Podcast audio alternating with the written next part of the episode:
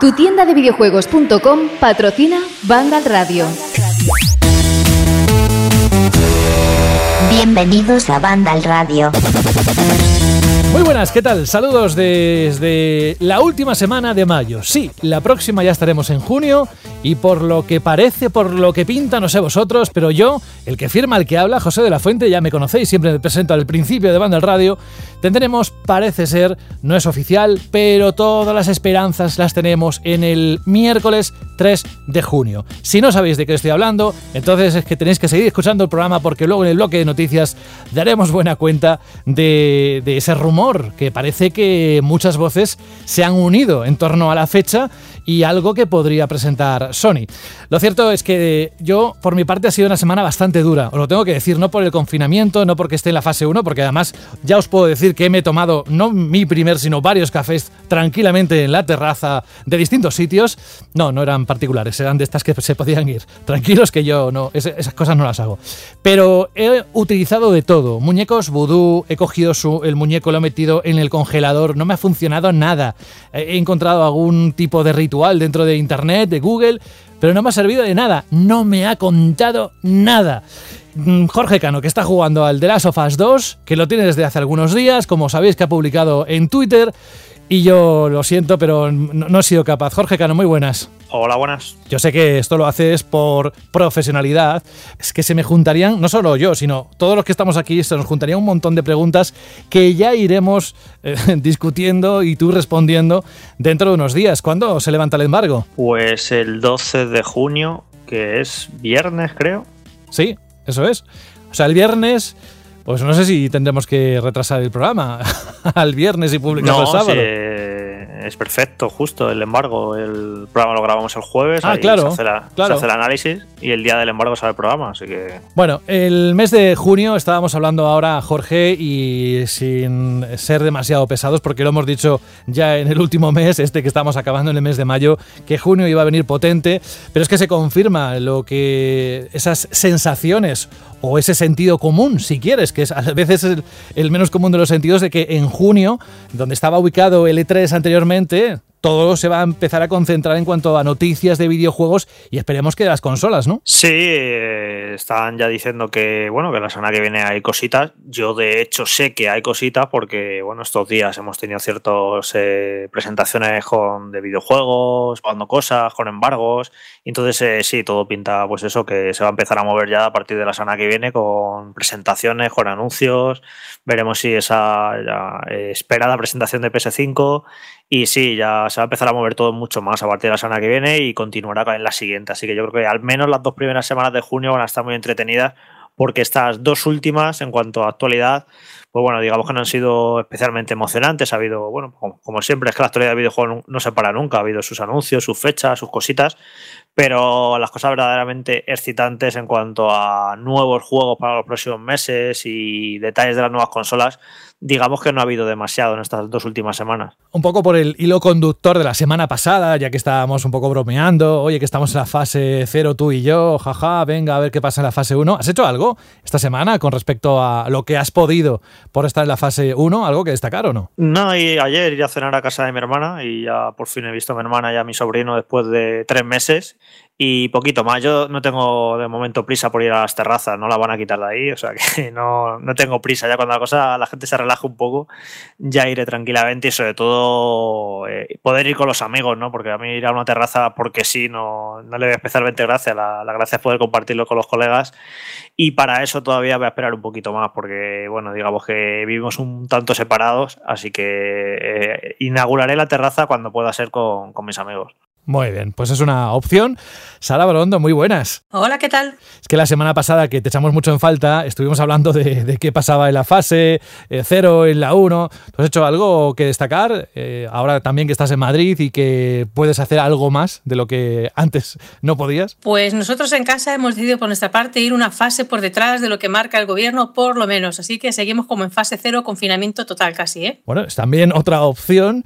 Y en cuanto al mes de junio, ¿cómo lo ves? Que estamos todos diciendo va a ser apoteósico, a ver si luego va a ser como el E3, que se nos queda ese regustillo de, bueno, bien. Pues, a ver, yo todavía no he probado el juego, tengo que decir, pero tengo el ringy ringy desde que hemos visto el State of Play de que va a ser alucinante. O sea, lo mismo que nos pasó con God of War, nos pasó con Death Stranding, que es algo que yo creo que va a hacer avanzar la industria del videojuego y que va a estar muy, muy bien. Así que sí que va a ser un junio apoteósico. A ver si tenemos alguna alegría ya, caray. Y en cuanto a PlayStation, ¿albergas alguna teoría o incluso ilusión de ver cuanto antes la consola o sus juegos? Pues verás, esto es como cuando notas que hay un movimiento en el hormiguero porque las hormigas están como excitadas y cuando pasan se frotan las antenas y esas cosas. Esa misma sensación tengo yo ahora, tanto con The Last of Us el capítulo 2 como con PlayStation 5. Mm, no sé, aún fíjate, aún estando en casa que no vas a presentaciones y, no tienes ese contacto con otros compañeros, yo creo que a través de las redes sociales y de los correos se transmite esa corriente eléctrica que dice que algo va a suceder grande. ¿eh? Sí, yo estoy contigo.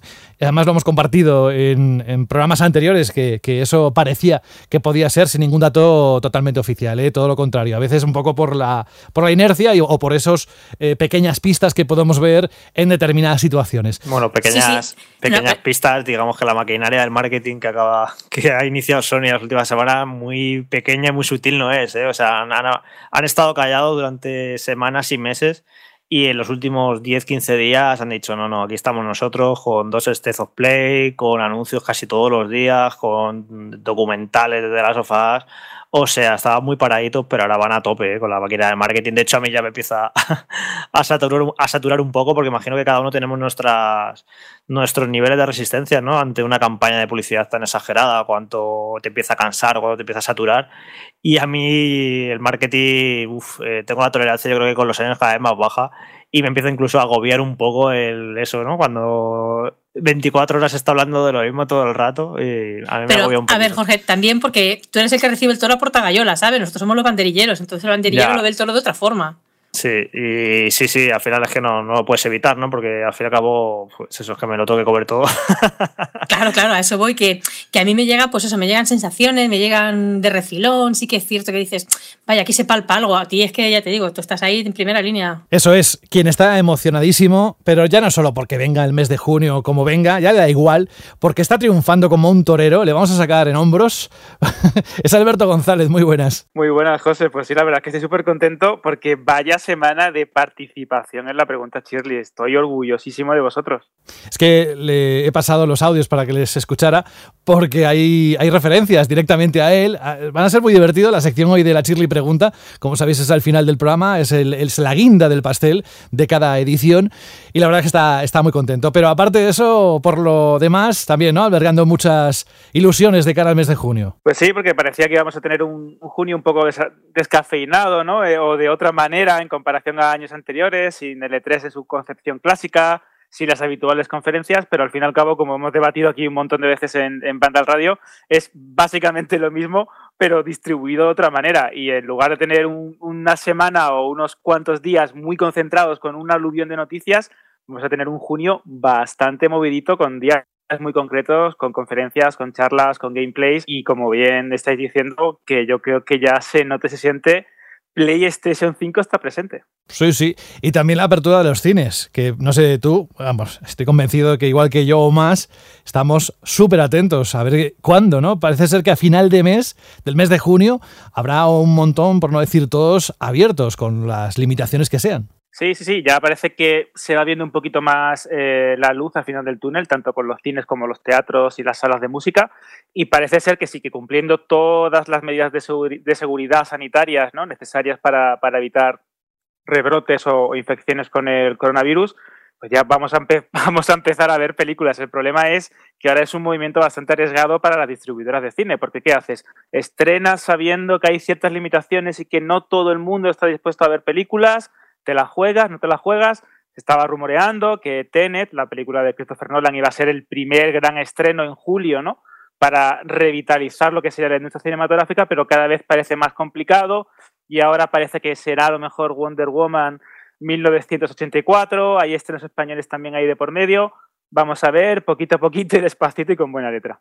Por cierto, buenísimo el tráiler de Tenet, de este que acabas de comentar, de Christopher Nolan. Además decían que incluso querían estrenar, bueno, reestrenar, poner de nuevo la Batman, ¿no? Eh, la trilogía de Nolan, para ver si se activaba un poco la gente y volvía a coger ese hábito que decías. Sí, porque ahora la, gran baza es esto, es reestrenar eh, grandes clásicos o películas que han triunfado y que han funcionado muy bien. Warner tiene en la cartera sacar, pues eso, la trilogía del Caballero Oscuro, eh, Harry Potter también la va a estrenar algunos en algunos mercados concretos con mejor calidad, con masters a 4K, eh, con HDR, con una serie de, mejoras para motivar a la gente. Marvel también quiere hacer lo mismo, reestrenando Vengadores, algunas de las películas más importantes. Y en Japón, como ellos van un poco a su bola, van a hacerlo pero de una manera un poquito premium y van a reestrenar grandes clásicos. Ben Hur en un nuevo formato, eh, Blade Runner, películas de Kurosawa. Así que ahora el cine como comentábamos hace unas cuantas semanas en uno de los Vandal, de los Vandal Express que grabamos durante la, durante la cuarentena, tiene que buscar nuevas fórmulas para atraer al público. Y una de ellas es potenciando el cinéfilo, potenciando aquellos clásicos que hemos visto todo en cine, como Avatar, etcétera, etcétera, y buscando una manera de eso, volver a vivir la experiencia del cine, que es verdad que podemos tener buenas teles, buenos proyectores, los mejores dispositivos del mundo en, en casa, pero la liturgia de acudir a una sala de cine y ver una película es algo que no se puede repetir y hay que volver a ello. Yo, Alberto, eh, no sé, es, al final imagino que sí, porque viendo al ritmo que van las cosas, yo espero que este verano al final se estrene la película de Christopher Nolan. Se indicaba ese último fin de semana de julio, ¿no? Como posible fecha de estreno. Yo creo que puede ser esa película que mucha gente, eh, yo puedo estar todo el verano sin ir al cine, que no me importa, porque suelen ser películas un poquito de aquella manera, eh, palomiteras, entretenimientos, un poco que me dan igual, pero yo, por, yo una película de Christopher Nolan sí que voy al cine, voy al cine si hace falta con escafandra, con traje de neopreno. Como un astronauta. sí, sí, con lo que haga falta, no me pierdo yo una película de Christopher Nolan en el cine y creo que como yo mucha gente, así que creo que puede ser una película fenómeno muy importante para devolver a la gente a las salas y que además se convierta como en eso, en la película que hay que ver este verano sí o sí y que, y que eso, que, que, reactive un poco los cines. Yo creo que puede ser una, una punta de lanza muy importante y espero que, que juegue ese papel. Me parecería súper interesante, la verdad. De hecho, el propio Nolan, y ya para que no parezca esta presentación demasiado larga, estuvo hablando hace unos cuantas semanas, unos cuantos meses, de la importancia que tiene el cine a la hora de crear comunidad y lo importante que es ver eh, historias que te llenen de esperanza, que sean buenas, que sean eh, significativas, que te lleguen a conmover en tiempos difíciles. Y el guion de Tenet, pese a que es un gran misterio, va sobre eso, sobre esperanza, sobre luchar contra lo imposible, luchar contra eh, esas fuerzas que son incapaces de, o que te creen que te van, a superar y no lo consiguen. Así que puede ser la película evento, como tú bien dices, que motiva a la gente a ir al, al cine. Vamos a ver si se confirma la fecha, porque decían que la querían mover del 17 de julio a un par de semanas más tarde. Vamos a ver, yo tengo esperanzas, yo para mí es la gran apuesta de lo que me va a hacer, ¿no? Volver a una sala de cine, porque ya sabéis que profeso admiración por, este medio y sobre todo por, por este director en concreto que todo lo que me ha regalado en pantalla grande o en Blu-ray me ha parecido bastante bueno. Estoy totalmente de acuerdo en cuanto a lo de la actividad del cine. Yo personalmente es una de las actividades que más echo de menos.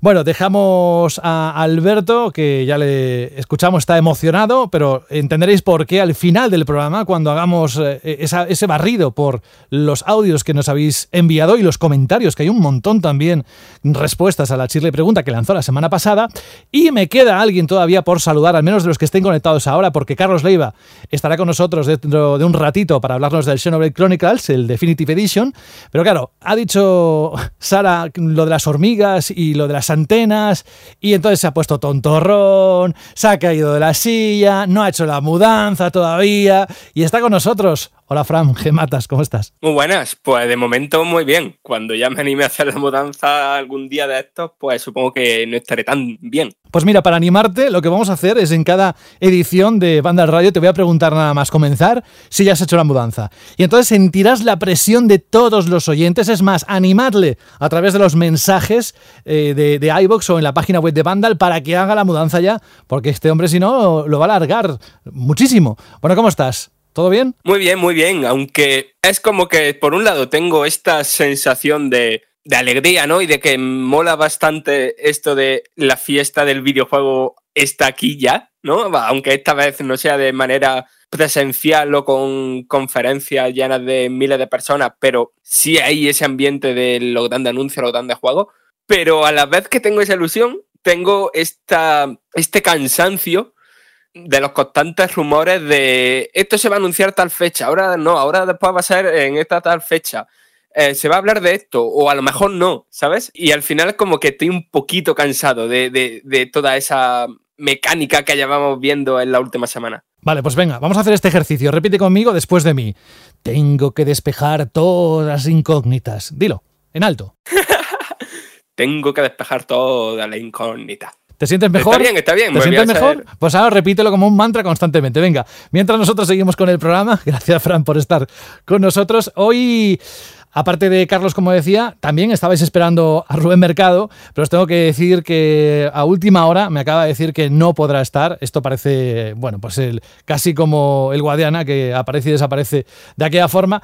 Bueno, va, bromas aparte, bueno, bromas, no estará Rubén Mercado, esperamos que la próxima semana, pero sí que vamos a, la parte un poco más seria de cada programa, que es el bloque de noticias, donde analizamos, o más que analizar, contamos la, lo que más destacado de la actualidad de los videojuegos. Ya sabéis que ese repaso tiene una especie de ritual ceremonioso y nos encanta hacerlo con vosotros y, más ahora, que hay noticias muy interesantes que nos van dejando semana a semana.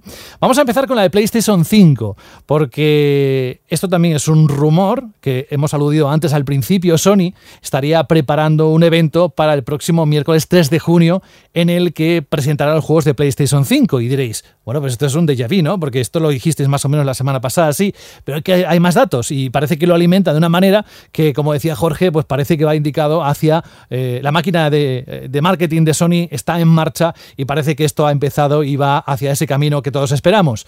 Bueno, pues este tipo, este, esta fecha, el miércoles 3 de junio, eh, lo, lo, han eh, confirmado o más bien informado los periodistas Jason Schreier y Takashi Mochizuki de Bloomberg, quienes aseguran que la información de esta nueva fecha es mucho más sólida que los anteriores rumores, aunque, como ya es habitual, avisan de que los planes de la compañía pueden verse alterados en cualquier momento por la crisis del coronavirus.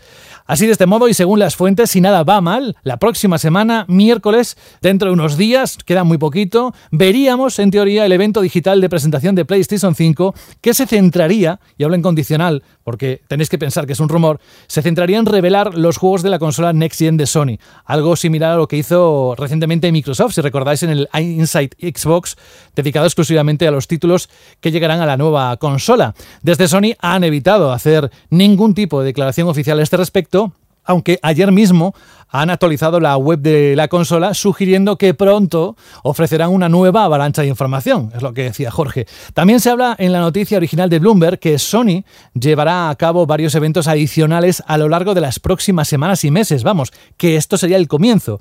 Jason y Takashi alertan de que no se espera que la compañía, ojo, desvele los detalles esenciales de PlayStation 5 en los primeros eventos de presentación. Dicho de otra forma, al menos en mi pueblo, Jorge, se haría de rogar un poquito. Sí, tiene sentido, ¿no? Que no muestres todas tus cartas de golpe en esa presentación y que a lo mejor tienes las suficientes como para que causar un gran impacto y guardarte cosas para diferentes eventos, ¿no? Porque el simple hecho de, de mostrar el aspecto de la consola ya es un bombazo que, que va a acaparar toda la información. El precio es otro, el precio de la fecha es otro, evidentemente. El eh, anunciar algún bombazo exclusivo para el año que viene, igual. El anunciar los juegos de lanzamiento también. Eh, eh posibles revelaciones third party como ese Resident Evil 8. Entonces hay muchas cosas gordas que pueden tener que yo entiendo que no las quieran meter todas en el evento de la semana que viene y se, van y se vayan a guardar varias. Pero bueno, a ver cómo lo hacen, si eso, si se centran primero en esos juegos de lanzamiento, si lo del precio de la consola y el aspecto incluso se lo guardan todavía. Bueno, a ver qué tienen preparado y en cuanto anuncien este evento y lo hagan oficial, eh, teniendo en cuenta el impacto que han tenido anteriores noticias relacionadas con Play 5, que no ha habido muchas de manera oficial, si recordáis, el, anuncio del mando, esta conferencia de Mark Cerny con los detalles técnicos. Ha habido poquitas cosas en los últimos meses, pero cada vez que ha habido algo, el revuelo que se ha montado en Internet en cuanto a atención y tráfico y visitas y todo es enorme. Es descomunal la, capacidad que tiene. Sony de, mover a la gente, que es normal. Eh, PlayStation 4 ha sido la consola más vendida de esta generación y con diferencia es la más exitosa y es normal que, que Play 5 levante eh, semejante expectación. Y es eso, yo veo a Sony ahora mismo muy activa, casi todos los días nos está dejando alguna noticia, alguna novedad incluso esta semana, por ejemplo, sin ir más lejos, eh, se han anunciado los juegos de PlayStation Plus de junio. Uno de ellos ya está disponible, que es Call of Duty de la Segunda Guerra Mundial, y el otro lo hemos conocido hoy, que es Star Wars Battlefront 2, que es un juegazo. Y, ojito que mes del Plus, ¿no? Vaya dos juegos. Eh, parece como que ahora Sony quiere entrar en una espiral de noticias positivas y quiere que incluso PlayStation Plus sea parte de ello yo me acuerdo que en el último año de PlayStation 3, antes de salir PlayStation 4, entre finales de 2012 y principio de 2013, eh, PlayStation Plus también todos los meses regalaba unos juegazos que era bestial. Que de hecho en ese momento tenía muy buena fama este servicio porque te regalaban todos los meses como tres o cuatro juegos de Play 3 y juegos muy buenos.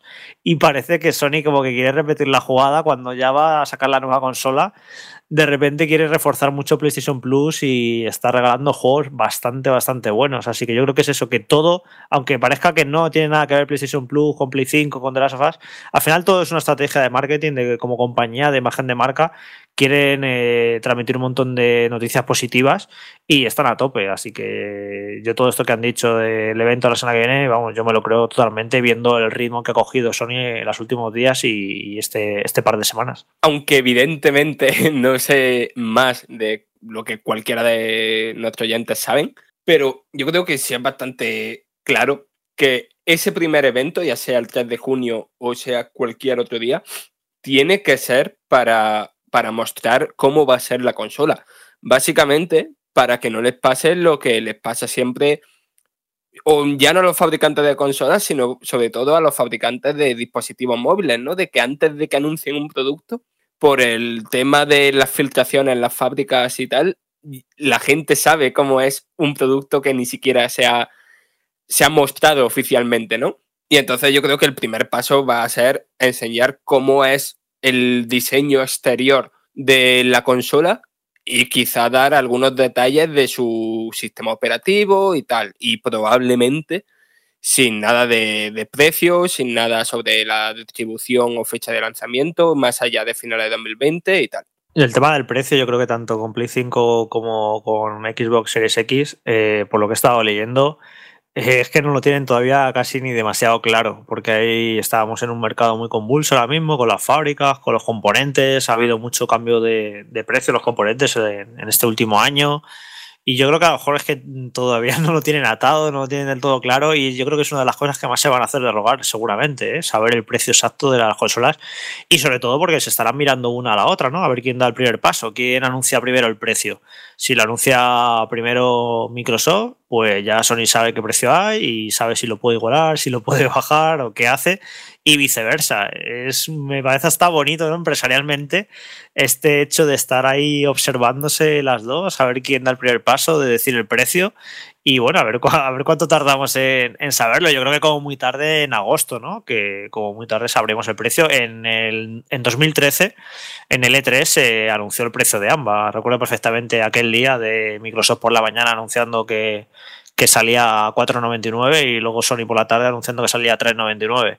Y bueno, pues eso yo creo que no se va a repetir. ¿eh? No, no vamos a saber el precio en junio y se va a hacer un poquito de rogar el tema del precio. Aquí, lo importante también va a ser, Jorge, el reservas. Quizás eh, para agosto, cuando se aproxime la campaña de Navidad y el, famoso Black Friday en, en, Estados Unidos, bueno, ya adoptado por, por, por todo el mundo, todo el planeta, para calcular más o menos también las unidades a servir, porque hoy, por ejemplo, bueno, hace unas cuantas horas Phil Spencer estaba diciendo que no, no, teníamos que estar preocupados por el tema de las unidades, que iba a haber suficientes, que la capacidad de fabricar consolas no se ha visto tan damnificada como parecía en un principio. A mí también me parece muy curioso esto del precio, porque el propio Spencer estuvo comentando hace unas cuantas, lo comentamos de pasada aquí en el propio, en el propio programa, que decía que, por ejemplo, quitar la salida óptica eh, de la consola o modificar determinados componentes suponía un ahorro de céntimos o, dólares en, a la hora de ensamblarla. Así que están revisando absolutamente todo para poder ofrecer un precio competitivo y al mismo tiempo interesante con respecto a la competencia, porque no olvidemos que si salen las dos consolas a 3,99, pues el consumidor tiene que elegir una de ellas, ya sea por favoritismo, preferencias o catálogo, pero si sale una más cara que otra, la cosa se complica y el consumidor o el usuario medio tiende a ir hacia la más barata. También habrá que ver qué tipo de valor añadido, si eh, son capaces de incluir, por ejemplo, en el caso de, de la nueva consola de Microsoft, o que sé, tres meses de, de, Game Pass o cualquier cosa para hacer más atractivo el, el pack del respecto al consumidor. No sé, va a ser muy interesante porque va a ser, eh, van a ser movimientos eh, económicos, movimientos de marketing, eh, estudiarse la una a la otra, mirar, va a ser increíble. Y con respecto a, a, Sony, me resulta bastante curioso porque creo que puede seguir una estrategia pues parecida a la que hacen algunas compañías de, de, de tecnología, ¿no? De gadgets estamos hablando de que a lo mejor no dicen el precio y no dicen nada y va a ser siempre, pues eso, una eh, early, eh, una entrada básica, ¿no? Para presentarte el diseño, algún vídeo, algún rol con cuatro o cinco vídeos de videojuegos, alguna, alguna noticia importante, cómo, cómo es, cómo es el sistema operativo, sus capacidades, sus cuatro o cinco características técnicas importantes, el sistema operativo, etcétera. Vale.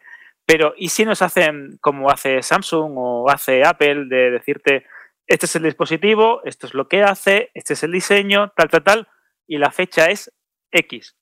Y te quedas ya diciendo, Buah, ya tenemos la fecha en noviembre o en octubre, y aparte te dicen, el precio de esta configuración es tal, que a lo mejor puede apostar Sony por eso, en el sentido de decir, esto es todo lo que tenemos, y aunque eh, hablemos de juegos, hablemos de títulos y de otro tipo de cosas un poco más adelante, lo que es el sistema, lo que es el precio, lo que es la fecha de lanzamiento, ya la tienes clara. Y ya es, obliga también en cierta medida a, Microsoft con su consola a decir, wow, pues tenemos que contraatacar con lo mismo. Y quizás también pues en el E3, en la conferencia que harán en el marco tradicional del E3, eh, para, para explicarlo un poco, más, un poco mejor, pues ya le obligan a hacer un movimiento parecido. Yo creo que va a ser muy interesante y si bien no es cierto eh, que a lo mejor no tenemos esta eh, dime y direte que teníamos antes en los E3 de tú haces una cosa a las 6 de la tarde y yo te la hago, te la contesto a las 10, como el famoso vídeo de, del juego de yo te lo presto, yo te lo dejo de prestar, pero sí van a ser meses muy movidos. ¿eh? Y luego, Alberto, el timing, eh, estaba mirando el calendario,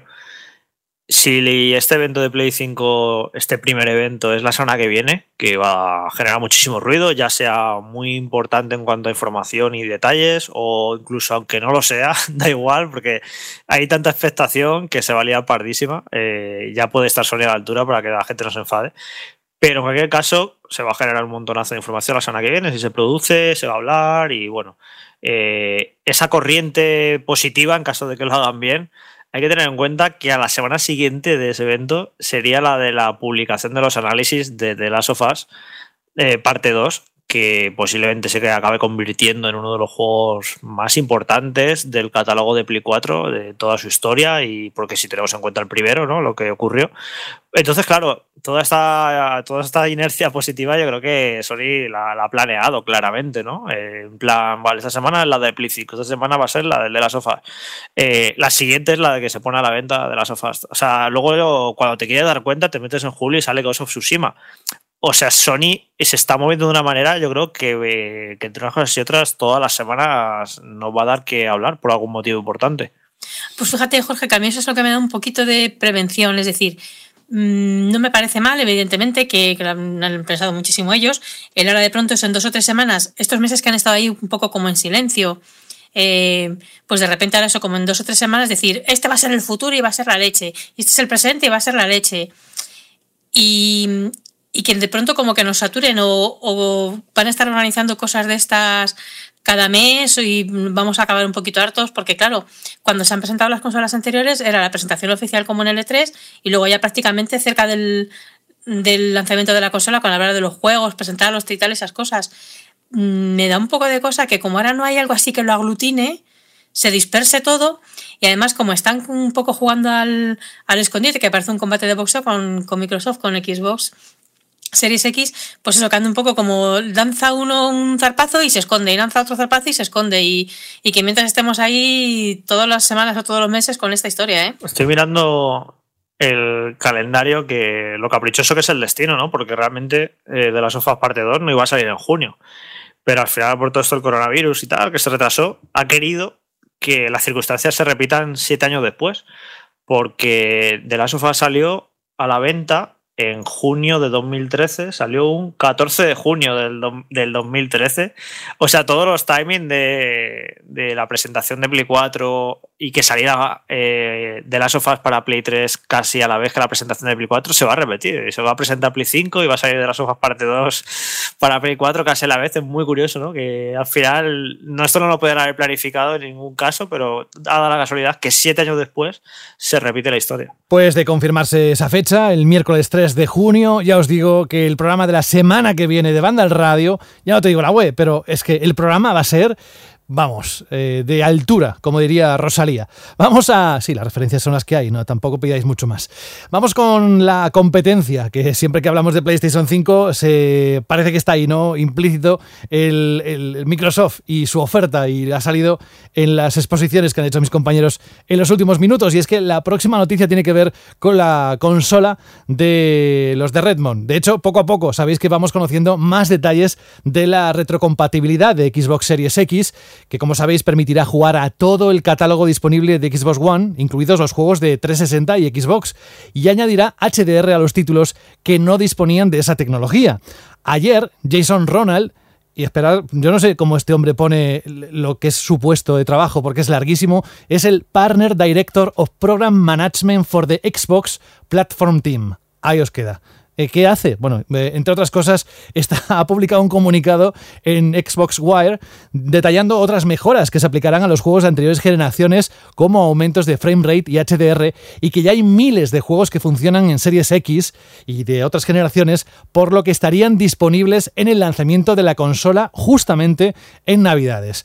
Así que aunque no menciona ningún juego concreto, Ronald explica que el equipo de retrocompatibilidad de Xbox está trabajando en mejoras para juegos específicos, del mismo modo que se hizo con One X. Así, y cito textualmente, llevarán más allá los límites de la preservación de juegos y mejoras. Y además, estas técnicas permitirán que incluso más títulos funcionen a resoluciones y calidades de imagen mayores mientras respetan la intención artística y la visión de los creadores originales. La retrocompatibilidad de Xbox Series X, por si hay algún despistado o despistada, decir que es nativa, no es una emulación. Y de momento, asegura Ronald, se han jugado más de 100.000 horas a miles de títulos de consolas Xbox anteriores en la nueva máquina para mejorar la optimización y que ya son funcionales. Estos títulos utilizarán todo el poder del procesador, la tarjeta gráfica y el disco duro de estado sólido de la propia consola sin necesidad de modos boost. Esto significa que los títulos funcionan al rendimiento máximo para el que fueron diseñados y también destacan que se aprovecharán los tiempos de carga reducidos por el almacenamiento SSD de así como el Quick Resume que como sabéis permitirá dejar varios títulos en reposo y volver a ellos justo donde lo habíamos pausado. Vaya, que muy interesante, Alberto, esta, esta funcionalidad que muchos también, muchos seguidores de Sony, están esperando de alguna manera que se confirme, si no sé si algún día, en la PS5. Sí, es la gran apuesta de, Microsoft desde hace unos años. Pues, ellos siempre han vendido el, el, tema del legado ¿no? en el mundo de los videojuegos, de la preservación digital de un montón de títulos y el, el potenciar esta, esta esta idea, ¿no? De que tú tengas tus bibliotecas de juegos eh, de una consola Xbox y la puedas conservar y la puedas heredar, la puedas legar de una máquina a otra sin tener que estar, pues eso, enfadado porque cambios de consola, los juegos no son compatibles, tienes problemas, etcétera, etcétera. Esto ya lo hicieron bastante bien eh, y lo están haciendo bastante bien en, Xbox One, porque por ejemplo puedes coger un juego de 360 o de la primera, eh, de la consola original de la marca, jugarlo a buena calidad y demás. Pero es que incluso si tienes la One X, hay videojuegos que te los rescalan a 4K y que funcionan a 4K nativos, que tienen una calidad increíble, que funcionan a unos eh, frames impresionantes. Y esto, esta, esta idea, esta política, se va a llevar también a Series X. ¿Qué es lo que vamos a conseguir con esto? Pues para mí, por ejemplo, que tengo un montonazo de juegos en, en estas plataformas, desde, desde la primera consola hasta la más reciente, el saber que mis juegos van a funcionar, que lo van a hacer a una calidad impresionante y que encima van a funcionar de forma nativa sin tener que eh, buscar emuladores, sin tener que funcionar con un emulador, sin que el resultado sea distinto al que querían o el que querían los desarrolladores originales, a mí esto me parece una pasada. Pero es que ya lo piensas un poco más, eh, más en frío, dices que yo voy a poder a jugar pues, a un juego de, hace 5, 6, 10 años con, a 4K eh, con HDR y con, una, con altas tasas de frames por segundo. me parece un milagro. Y lo que más me gusta es que va en consonancia también a lo que han defendido directivos, creadores y diseñadores de, Xbox, que es siempre, siempre, siempre de los últimos, desde hace unos cuantos años están diciendo que las transiciones entre generaciones no van a existir, que ya no vamos a tener ese trauma de decir, Buah, los juegos, los mandos, todo lo que tengo, ahí se queda y si Dios quiere, pues algo será compatible. No, tú vas con ellos, tú apuestas por una plataforma de esta, de esta marca y todo lo que tú tengas va a ir de una a otra. Y a mí eso me parece, como consumidor y como aficionado a los videojuegos, una verdadera pasada. De hecho, de todo esto que han dicho, hay muchas cosas interesantes que sacar entre líneas. Eh, bueno, para, empezar, el equipo este de Microsoft dedicado a la retrocompatibilidad, que ya se inició hace unos años y se dedican a esto, me parecen unos cracks. mira, me tomaba unas cervezas con estos en fase 1 en una terraza porque para preguntarle cosas, porque sobre todo cuando hablo mucho con nuestro compañero Juan Rubio, que, le, que es de nosotros quizás el más apasionado de aspectos técnicos y demás, es muy interesante todo el trabajo que, que hicieron para conseguir emular Xbox 360 y el Xbox original en Xbox One, porque no es algo precisamente sencillo. Y luego encima no solo emular, sino meterles mejoras de resolución, meterles HDR a los juegos. Y creo que aquí van todavía más fuertes con la nueva consola, porque si recordáis, hace un año en el E3 eh, dijeron que, se acababa ahí la retrocompatibilidad en Xbox One, que ya no iban a meter, añadir más juegos, porque ya se ponían a trabajar de cara a la nueva consola. Y es lo que han estado haciendo en el último año, es trabajando con la retrocompatibilidad ya de Series X. Y bueno, en este comunicado pues han estado explicando eso, que han testeado un montonazo de juegos, que en el lanzamiento de la consola va a haber miles de juegos eh, compatibles. Y entre las así, los detallitos así interesantes, una de las cosas que dicen es que, para, para explicarlo así que lo entienda la gente, eh, si un juego eh, originalmente en One eh, tenía una tasa de frames objetivo de 30 o de 60, pero a lo mejor no iba a 30 fijos, o incluso el que tenía la tasa objetivo de 60, esto ocurre con muchísimos juegos, que luego no va a 60 en consola, pues va a 50, va a 52, va a 45, va oscilando, ¿no? ¿Qué va a ocurrir con la nueva Xbox? Que ese juego va a ir a 60 fijos clavados, o sea, va a conseguir la tasa máxima aunque originalmente no, pudiera llegar. Con la resolución pasa igual. En esta, generación ha habido juegos con mucha resolución variable, que a lo mejor la resolución objetivo era 1080, pero luego realmente el juego iba a 900, a 800, dependiendo de la situación. ¿Qué va a ocurrir en la nueva Xbox? Que va a ir a la tasa objetivo de, resolución, en este caso sería 1080, ¿no? Esto está genial. Pero lo más interesante que viene en este comunicado y que sobre todo que, ahora sí que, que, lo explique Frank, que ha hecho la noticia, es que dicen que van a, jugar más fuerte todavía, porque esto no, lo habían hecho en, la anterior retrocompatibilidad, y es que juegos que originalmente iban a 30 frames van a algunos, ¿eh? esto no va a ser de serie, esto lo tienen que parchear y de hecho puede provocar problemas, hay que, hay que probarlo, ¿no? Juegos que iban a 30 pueden ir a 60 y juegos que iban a 60 van a poder ir a 120 frames. Y esto me parece súper interesante que hagan esta apuesta. Esto, como digo, hay que testearlo porque de hecho hay en el pasado juegos que estaban programados a 30 que al subir el frame rate a 60 eh, se han producido problemas muy locos. a mí el más gracioso de todos es el clásico de Dark Souls, que cuando lo portaron a PC al ir a 60 frames, las armas estropeaban el doble de rápido. Me parece muy gracioso este fallo. O sea que no es tan fácil pasar un juego de 30 a 60 si no estaba preparado para ello. Se pueden producir problemas. Para eso está este equipo, ¿no? Para, probarlo. Entonces se pueden producir cosas muy curiosas, ¿no? Como yo que sé, por ejemplo, los Assassin's Creed de, de Keyboard One que yo que sé, que en Series X de repente vayan a 60 frames, si lo intentan y lo fuerzan con un parche y lo prueban que funciona. Y esto a mí me despierta muchísima curiosidad, de esto de que van a coger algunos juegos y van a duplicar la tasa de frame. Así que la declaración de intenciones, al menos de cara a retrocompatibilidad con la nueva consola, me parece inmejorable. O sea, eh, la importancia que le dan, cómo lo valoran y la de mejoras que le van a meter, el HDR que han, que han creado un sistema de que le mete HDR automático a los juegos. No sé, van a tope con esto. Yo por muy bien que lo haga Play 5, eh, está claro que no, no, van a poder hacerlo eh, tan bien porque Microsoft lleva trabajando en esto ya unos cuantos años con este equipo y es que va muy fuertes. O sea, ya no es en plan, bueno, es que va a ser compatible con muchos juegos, no sé, no sé, no sé, eh, quedan con eso, sino que dicen, no, no, vamos a hacerlo compatible y vamos a meterle mejoras a todos los juegos que podamos en cuanto a frame en cuanto a HDR, en cuanto a incluso más cosas que comentaba más cosas Fran, ¿verdad? Sí, sí, o sea, por un lado, está eh, la retrocompatibilidad, entre muchas comillas, automática, ¿no? Lo que comentabas de que si un juego intentaba ir a 60 pero no llegaba, aquí va a ir, que si intentaba ir a 4K o a 1080, aquí va a llegar eh, todo el rato. Lo que comentaba del HDR, pero a mí lo que realmente me parece más interesante es la parte de la estrategia, que es un paralelismo a la estrategia que siguieron con Xbox One X que es coger una selección de juegos, que de momento no han anunciado mm, ninguno en concreto, a los que les van a meter mejoras. Y esas mejoras van desde eso que come. Yo creo que lo más importante es eso, ¿no? Que comentaba de los 30 FPS a los 60 FPS y algunos de los 60 FPS a los 120 FPS, que ahora mismo Ahora mismo lo único que pasa por mi cabeza desde que leí esa línea es jugar a Vanquish a 120 FPS.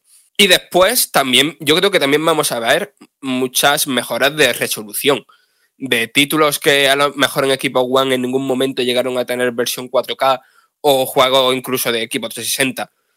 Que ahora vamos a verlos con una resolución de 4K nativa y que va a ser bastante sorprendente. Sin duda, unas cuantas noticias, novedades relacionadas con Series X y que también queda poquito para ir degustando todo lo que vaya ofreciendo Microsoft. Volvemos otra vez a Sony porque esta semana, ayer mismo, tuvo lugar, la verdad es que un verdadero momento de placer, permitidme que lo diga así, al menos personalmente, yo sé que muchos y muchas de vosotras y que estáis al otro lado también lo compartís, y es que ese State of Play, donde se pudo ver The Last of Us, parte 2, un poquito mejor, incluso con eh, no sé cuántos minutos, ahora lo contamos, yo la verdad es que me pareció uno de los momentos más eh, deliciosos, si me permitís la expresión, de esta semana.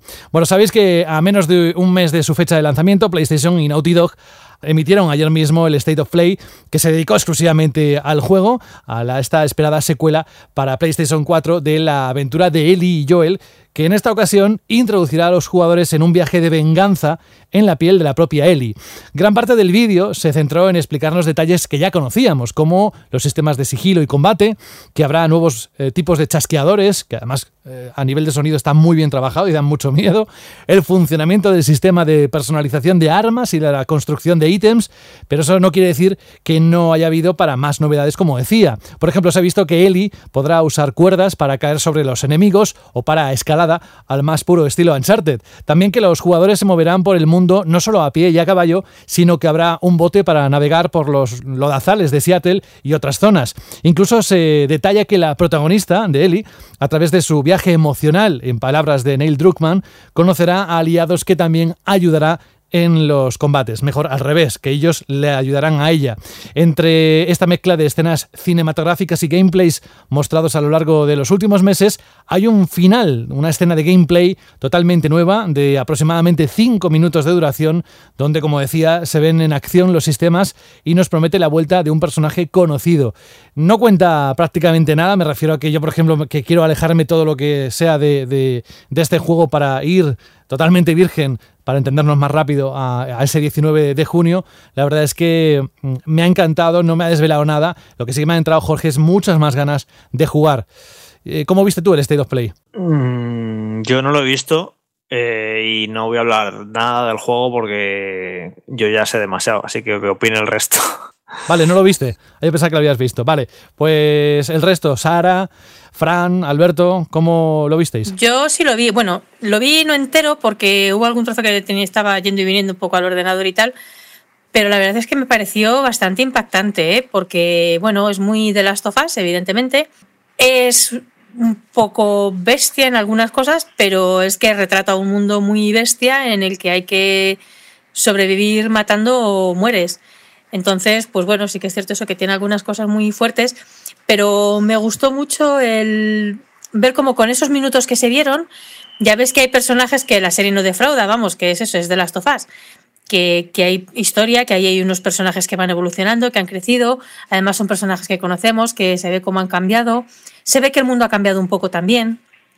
Y eso también me gustó, el que, pues bueno, se supone que han pasado años, con lo cual, incluso en el apocalipsis, en el mundo post pandemia que presenta de las sofás, eh, hay esa evolución. Eh, luego sí que vimos algunos guiños ahí que estaban curiosos, que estaban interesantes. Yo, bueno, toda la cantidad de cosas que explicaron que se puede hacer ahora, el nadar, el meterse por sitios más estrechos, em, que se puedan afrontar las situaciones de distintas formas, me pareció que eso, claro, enriquece el juego.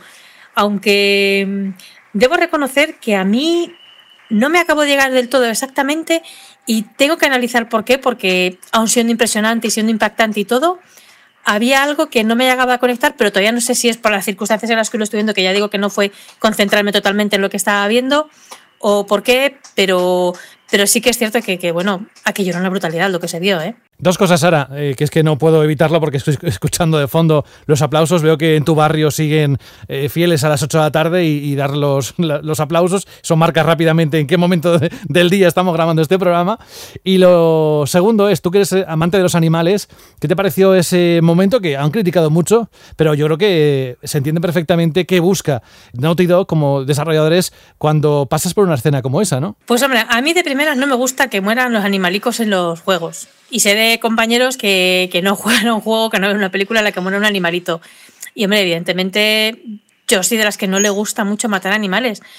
Pero vamos a ver que se ve otra escena en el vídeo en la que matan a una persona clavándole un cuchillo en el cuello. O sea, mm, y hay animales que están, esos animales están precisamente entrenados para, para matar humanos y para detectar humanos, con lo cual forma parte del juego, evidentemente. A mí lo que me gustó, y, bueno, perdona, y lo que decía, sí, sí, lavapiés aquí a tope y dándolo todo por, por esos sanitarios y por esa gente de la limpieza y los, todos los que han estado ahí en la lucha contra el COVID. A mí lo que me gustó especialmente del, del, del vídeo o del, del juego en, a, nivel general es el, como bien comentaba Sara, el grado de madurez. Es decir, tenemos un grado de madurez en mecánicas, mecánicas que estaban presentes en el primer videojuego, que ahora son mucho más complejas o que tienen una serie eh, de características más refinadas o más, más concretas, mucho más específicas, el tema de poder nadar, el sigilo como se potencia. Me encantó sobre todo eh, la amplitud de los escenarios, ya no tienes la sensación que tenías a veces en el primer videojuego, de que era un pasillo que estaba todo guionizado o scriptado o que te llevaba por determinadas zonas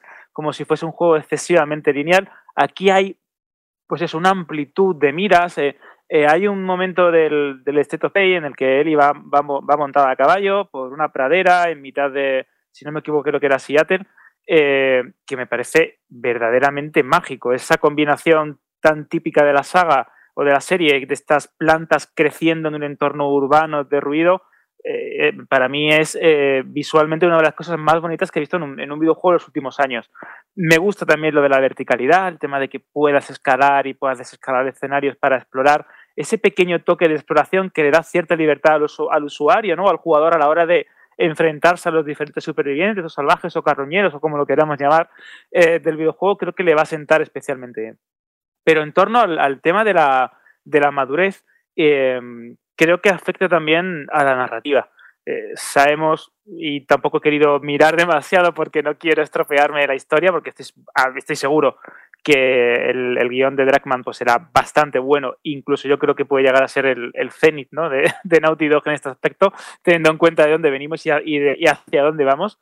Eh, me parece una historia de venganza y ciertos elementos de la narrativa, como utilizar el barco, como el viaje que emprende Ellie, me recuerda muchísimo a una de mis novelas preferidas, que es En el corazón de las tinieblas, y al mismo tiempo una de las mejores películas que he visto en mi vida, que es Apocalypse Now. Entonces, eh, esta idea, este concepto, con ese tinte de la carrera, que yo creo que es, es lo, lo, que más ha influido posiblemente a esta saga, y ciertos elementos del cine posapocalíptico y de la narración posapocalíptica que estén tan presentes en un videojuego, ya para mí me refleja indudablemente la madurez como medio y como formato a la hora de contar historias. Eh, yo ahora mismo estoy que me subo por las paredes. De hecho, le tengo una envidia brutal a Jorge. Le pregunté un día y ya no le he vuelto a preguntar porque me arrepentí incluso de decirle que me, que me contase algo, lo que fuese, que me hiciese una captura, lo que fuese, porque tengo muchísimas ganas de este juego. Y este State of Play eh, que he visto pues ya te digo, retazos. Un poco quería chafarme demasiado, no llega a ver la sección eh, de gameplay exclusiva, esta que tanto promocionaban, simplemente vi cuatro notas concretas. Me demuestra que vamos posiblemente hacia uno de los juegos de la generación y posiblemente uno de los mejores juegos de la historia. Técnicamente, quiero decir, artísticamente, ¿qué voy a contar? Que no hayamos visto ya a lo largo de, todos estos años de, capturas y trailers. Así que, que poco más, que estoy que me muero por, jugar y conocer la historia de él y Joel. A ver, yo voy a ser breve, pero viéndolo, me acordaba mucho de esta frase de Jorge de a mí es que no me hacen falta mejores gráficos, porque era poco menos que increíble. No, no solo por la calidad visual en sí, sino el tema de las animaciones es que parece prácticamente un salto generacional a ese nivel, ¿vale? Y de cómo eso impacta o parece que va a impactar en lo que es el propio, el propio gameplay.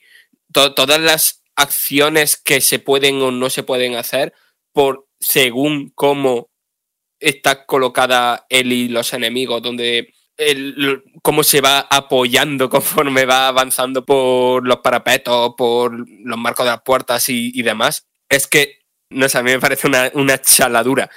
Y después el tono, ahí estoy de momento un poco más a disgusto, pero claro, porque no conozco la panorámica entera de lo que va a ser la historia de este de las Us 2.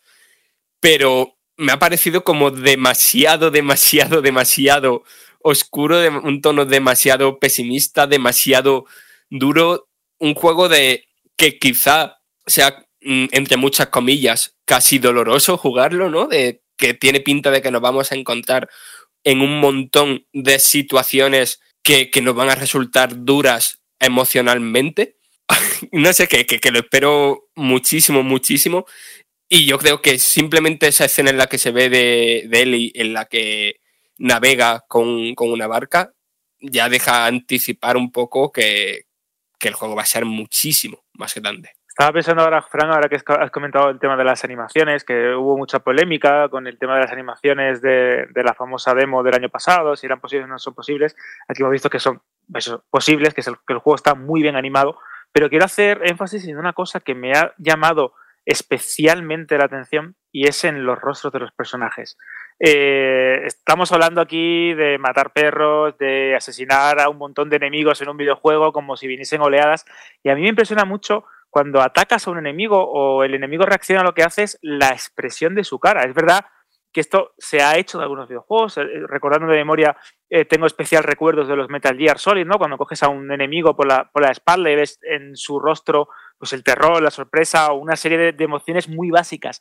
Pero las animaciones de las caras de estos enemigos, de estos personajes, de estos eh, cazadores de las, eh, o miembros de la secta, me parecen verdaderamente increíbles. Y al mismo tiempo funciona muy bien dentro de la estructura o de lo que yo creo que puede ser la estructura de, de Naughty Dog al presentarte el juego y esta historia de, en teoría, venganza. El que sí, que vas matando gente para vengarte de lo que te ha pasado, de lo que ha dejado de pasar o de lo que, es lo correcto, lo que deja de ser lo correcto, pero al fin y al cabo esas personas pues son seres humanos y tienen unas emociones y el susto, el miedo, el terror lo llegas a ver cuando los emboscas, cuando los asesinas, los matas o lo que sea. Creo que eso también me gusta especialmente porque casa a la perfección con ese tono minoso que tiene esta secuela que, vuelvo a repetir, creo que puede marcar un antes y después en la narrativa o en la presentación de un videojuego. Sí, porque además, Alberto, en la primera, eh, recordemos que la mera presencia de Eli ya suavizaba un poco la existencia de Joel y, le daba otro aire un poco al juego, es decir, ahí tenías esa justificación de salvar a la chica y tal y cual. Pero en este caso, como Eli se enfrenta sola a las situaciones, o por lo menos lo que se ha visto, ahí quizá eso haga que sea más duro el juego, esa, esa dureza que dices tú que tiene esa asperosidad, ¿no? Que, que, deja el, regusto, que deja el, haber visto esas imágenes o probablemente el jugarlo. Claro, es que de hecho, Sara, lo que dices a mí me parece especialmente interesante porque en, en el primer juego, de que soy un, soy un fanático, eh, la juxtaposición de Ellie con Joel funcionaba muy bien como el tema del rol de padre, de protector, de persona madura experimentada que hace lo que sea por garantizar la seguridad, de la eh, inexperiencia, si lo queremos llamar así, o del paso de adolescente a adulto, que eso, eso es algo que se toca bastante ¿no? en, la saga, que creo que también aquí se puede llegar a explotar narrativamente en esta secuela. Y aquí vemos como esa inocencia se pierde, ese, esa, esa no, quizás no toque infantil, pero esa inocencia sí que se pierde. Y vemos que Ellie pues se ha convertido en una mujer que tiene que hacer lo que sea para sobrevivir en un mundo que es difícil. Y cuando crees que ya tienes una vida, o cuando crees que lo tienes todo y puedes llegar a perderlo porque las circunstancias de ese universo posapocalíptico son las que son y te ves metido en el barro a la hora de intentar recuperar o creer que vas a recuperarlo matando a aquellos que te han infligido daño, yo creo que es bastante maduro y que el juego mmm, pues, cuidadito con lo que nos pueda llegar a contar, porque creo que va a remover bastantes conciencias. Desde luego, Alberto no dejará indiferente a nadie, sobre todo si se ponen al mando y disfrutan de ese estreno. Queda cada vez menos. Otros lo están jugando ya. Voy a ver si intento otra cosa para que para fastidiar a Jorge. Nada, de broma.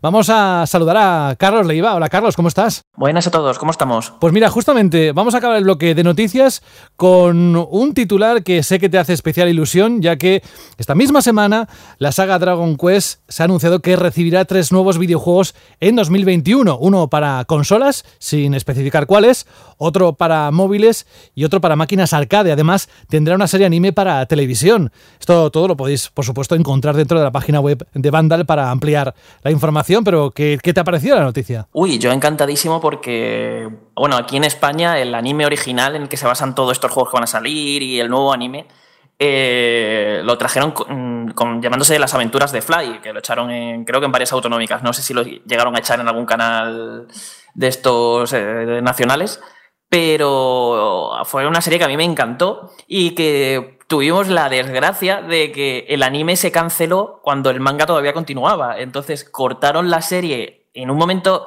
hiperabrupto, o sea, es como de un capítulo para otro, es como se ha acabado la serie tú, pero si no habéis terminado nada, ¿qué pasa aquí? Y claro, la cancelaron la serie así de forma tan abrupta y la única forma que teníamos de saber cómo terminaba era buscarnos el manga por internet o por donde fuese para intentar leerlo y ver cómo continuaba la historia y la acababan. Y oye, ahora que eh, vuelvan a recuperar esa serie, que vamos, de hecho, como la llamaban las aventuras de Fly, yo no sabía ni siquiera que eso era de Dragon Quest en aquel entonces. Yo Dragon Quest lo descubrí años, muchos años después y fue cuando me enteré de, anda, esa serie que yo veía era pertenecía a Dragon Quest y de hecho te pones a escuchar la música, por ejemplo, que tiene y usaban la banda sonora de los juegos eh, remezcladas, pero eran la, los mismos temas que escuchas tú en los juegos. No sé, era una serie que tenía muchísimo atención al detalle para los fans de la saga. Y ver que ahora la recuperan así como por todo lo grande, que eh, Square Enix viene a saco con ella, a darle, pues son tres juegos, ¿no? Uno para móviles, el de arcade y el de, y el de consolas y viene con un anime en plan fuerte, yo ya estoy cruzando los dedos a ver si alguna editora se, se, anima y nos trae el manga a España, publica el manga en España para que lo podamos tener al completo, que, que, por lo que he leído, o sea, es una auténtica maravilla para los fans de los JRPG y de Dragon Quest en general. Y le tengo bastantes ganillas. La cosa está en que lo que han enseñado del juego hasta ahora lo he visto un poco flojuno, no sé, a ver, solamente un tráiler, unas pocas imágenes, tendremos que esperar a jugarlo, a que enseñen más. Pero así de primeras, al menos lo que es el juego este de consolas, que era como el que más me llamaba la atención, no sé, es como que me, me ha dejado unas sensaciones raras. Tengo que probarlo para, para, poder juzgar, a ver. Pero bueno, generalmente cuando se trata con lo fuerte que vienen con, con lo que serían las aventuras de Dai, que realmente se llama Dai, no Fly, como lo trajeron aquí, eh, quiero, quiero confiar en que van a cuidar y van a mimar estos productos, porque a fin de cuentas casi todo lo que sacan de Dragon Quest suelen ser productos muy trabajados. Entonces quiero, quiero confiar en que estos también lo van a estar. Lo que sí que te ha impactado, a juzgar por la nota, y ya dejamos el bloque de noticias, gracias por ese cierre magistral comentando la noticia, nos vamos a los análisis, vamos a un juego, una remasterización, que según tus propias palabras en el análisis que tenéis en la página web de Vandal, es la mejor versión de uno de los mejores JRPGs de la última década. Estamos hablando de Xenoblade Chronicles Definitive Edition, que has podido disfrutar y que por fin ha llegado a España traducido al castellano, combina rol, acción en tiempo real. En fin, nos encantaría que nos dieras las claves para entender primero la nota, la alta nota, y por qué te ha gustado tanto. Bueno, a ver, eh, lo primero que tenemos que aclarar por aquí, que con, estas cosas suele haber como mucha confusión y es normal, porque últimamente cada compañía llama a este tipo de productos como le da la realísima gana y ya hay momentos en los que no sabemos si estamos ante una remasterización, un remake completo que lo cambia todo, un remake que solamente cambia los gráficos, o una remasterización como por ejemplo le llama Activision. Eh, ya digo, es como siempre tenemos mucha confusión con esto. Así que eh, lo primero que tenéis que saber es que nos encontramos ante el mismo juego que tuvimos en Wii. O sea, es yo, yo lo considero más, más cercano a una remasterización que a un remake, pero suele, va un poquito más allá de lo que suelen hacer, digamos, las remasterizaciones más, más simples. Entonces es el mismo juego, la misma historia, los mismos diálogos, la misma jugabilidad, eh, los mismos contenidos, prácticamente es idéntico eh, a lo que ya vimos en aquel entonces. Y de hecho se nota que el esqueleto del juego sigue siendo el de Wii. Eh, porque, por ejemplo, las animaciones no las han cambiado, las animaciones siguen siendo las mismas de, del original y se nota muchísimo, cantan muchísimo, sobre todo porque ahora a los personajes principales o a los más importantes los han remodelado, les han cambiado las caras, les han cambiado las manos, ah, y se ven como mucho más actuales, como de juego, pues de juego recién lanzado en Switch, se ven muy bien. Y claro, luego te los ves con las animaciones que tenían en Wii y es como que, como que choca un poco, ¿no? Sobre todo lo ves a lo mejor en los enemigos. Luego hay eh, muchos NPCs a los que no, no, los han tocado, como solamente se han centrado los principales. Y claro, a lo mejor te ves un personaje principal súper bien modelado, muy bien hecho, y te encuentras al lado uno que son cuatro polígonos mal puestos y con las manos que tienen los dedos pegados y cosas así que son cosas que, pues, que, que, desentonan un poco. Y ahí es cuando se nota que, pues eso, que esto, esto es un juego de Wii, que lo han hecho más bonito. La cosa que el trabajo para hacerlo más bonito eh, no incluye solamente los personajes principales, por ejemplo, incluye los escenarios. Y los escenarios son eh, una de las grandes claves de lo que fue Xenoblade Chronicles, porque son gigantescos. Es que a, diferencia de otros juegos, el, mundo del juego se desarrolla sobre el cadáver de. Bueno, los cadáveres de dos. De dos dioses gigantescos, antiguos y tal. Entonces, tú cuando llegas a una zona no llegas a. Pues hemos llegado a la zona de los volcanes. No, no. Tú acabas de llegar a lo mejor, pues, a la pierna de uno de los bichos estos. Y claro, tú estás moviéndote por el mundo y realmente sientes esa gigantesca escala y el estar y el estar recorriendo un mundo que realmente es eso, el cadáver de un monstruo gigantesco del que ha salido vida y de diferentes formas. Y eso, con todos los retoques que le han hecho, las mejoras de las texturas, de los diferentes elementos, una distancia de dibujado mayor, le han metido un montón, un montón de cosas que hacen que ahora impresionen y sean más bonitos que nunca. O sea, el juego sigue siendo, sobre todo con la dirección artística que tiene, que es muy, muy, muy, muy buena eh, el juego es muy agradable, es muy agradable de ver. Y todo esto es hablando en lo que es el modo sobremesa, porque en el modo portátil, eh, la verdad es que si solamente lo vais a jugar en portátil, por ejemplo, si tenéis Switch Lite, eh, no os lo recomiendo demasiado porque se pierde muchísimo, o sea, pierde muchísima resolución, se ve todo más borroso. Eh, pierde también mucha calidad gráfica, no sé, se ve todo como mucho más feo eh, y no... A mí no me ha terminado de, convencer nada, o sea, duré muy poquito, o sea, duré muy poquito modo portátil, el palo de ir, cada vez que llegaba a una zona nueva, cambiaba al modo portátil para ver, a aquello cómo se veía y lo, rápidamente lo volvía a poner en sobremesa porque es que no me gustaba. Aparte se perdía esa sensación de escala que os he, comentado, de lo gigantesco que se siente todo, se ha perdido muchísimo. Luego, más allá de los gráficos, que dentro de lo que cabe, pues en un juego como este, que además venimos de Wii, pues se ve mejor que nunca ahora con esta remasterización, tenemos con que es el mismo JRPG que ya tuvimos, como os he comentado, y eso ya de entrada es, o sea, te asegura un juego sobresaliente. Si tienes ahí, si le he puesto ese 9, básicamente es porque el juego es que me parece de, de sobresaliente puro y duro. Y vamos, esto significa pues también que vais a tener un juego con un sistema de combate que es la leche, porque es un híbrido entre turnos y acción en tiempo real. Es decir, tú te puedes ir te puedes mover perfectamente en tiempo real y vas seleccionando cuando quieres hacer las habilidades que tienes, pero al mismo tiempo todas las habilidades pues tienen su tiempo de recarga, entonces tienes que esperar a que se vayan recargando y tienes que jugar entre todo, el, entre todo tu grupo de personajes para derribar a los enemigos, que el enemigo se centre, la atención en el tanque, el que ataca pueda golpear desde, desde diferentes ángulos. Por ejemplo, si usa una hay ciertas habilidades que se potencian si atacas por la espalda, si atacas desde el lateral. Son muchas cosillas que hay que tener en cuenta y al principio puede parecer un poco simple, pero a medida que vas avanzando en el juego eh, te van metiendo más mecánicas, más cosas, más habilidades y llega un momento en el que, vamos, el sistema de combate es profundísimo, te da un montón de posibilidades, tiene cosas súper chulas como el hecho de poder de poder, de tener visiones del futuro, de las cosas que van a hacer los enemigos, y tú, en el momento que has tenido esa visión, te dice, pues a lo mejor, pues el jefe va a usar esta técnica, va a atacar a este personaje y lo va a reventar porque le va a quitar 3.000 puntos de vida y a lo mejor solo tiene 2.000 puntos de vida.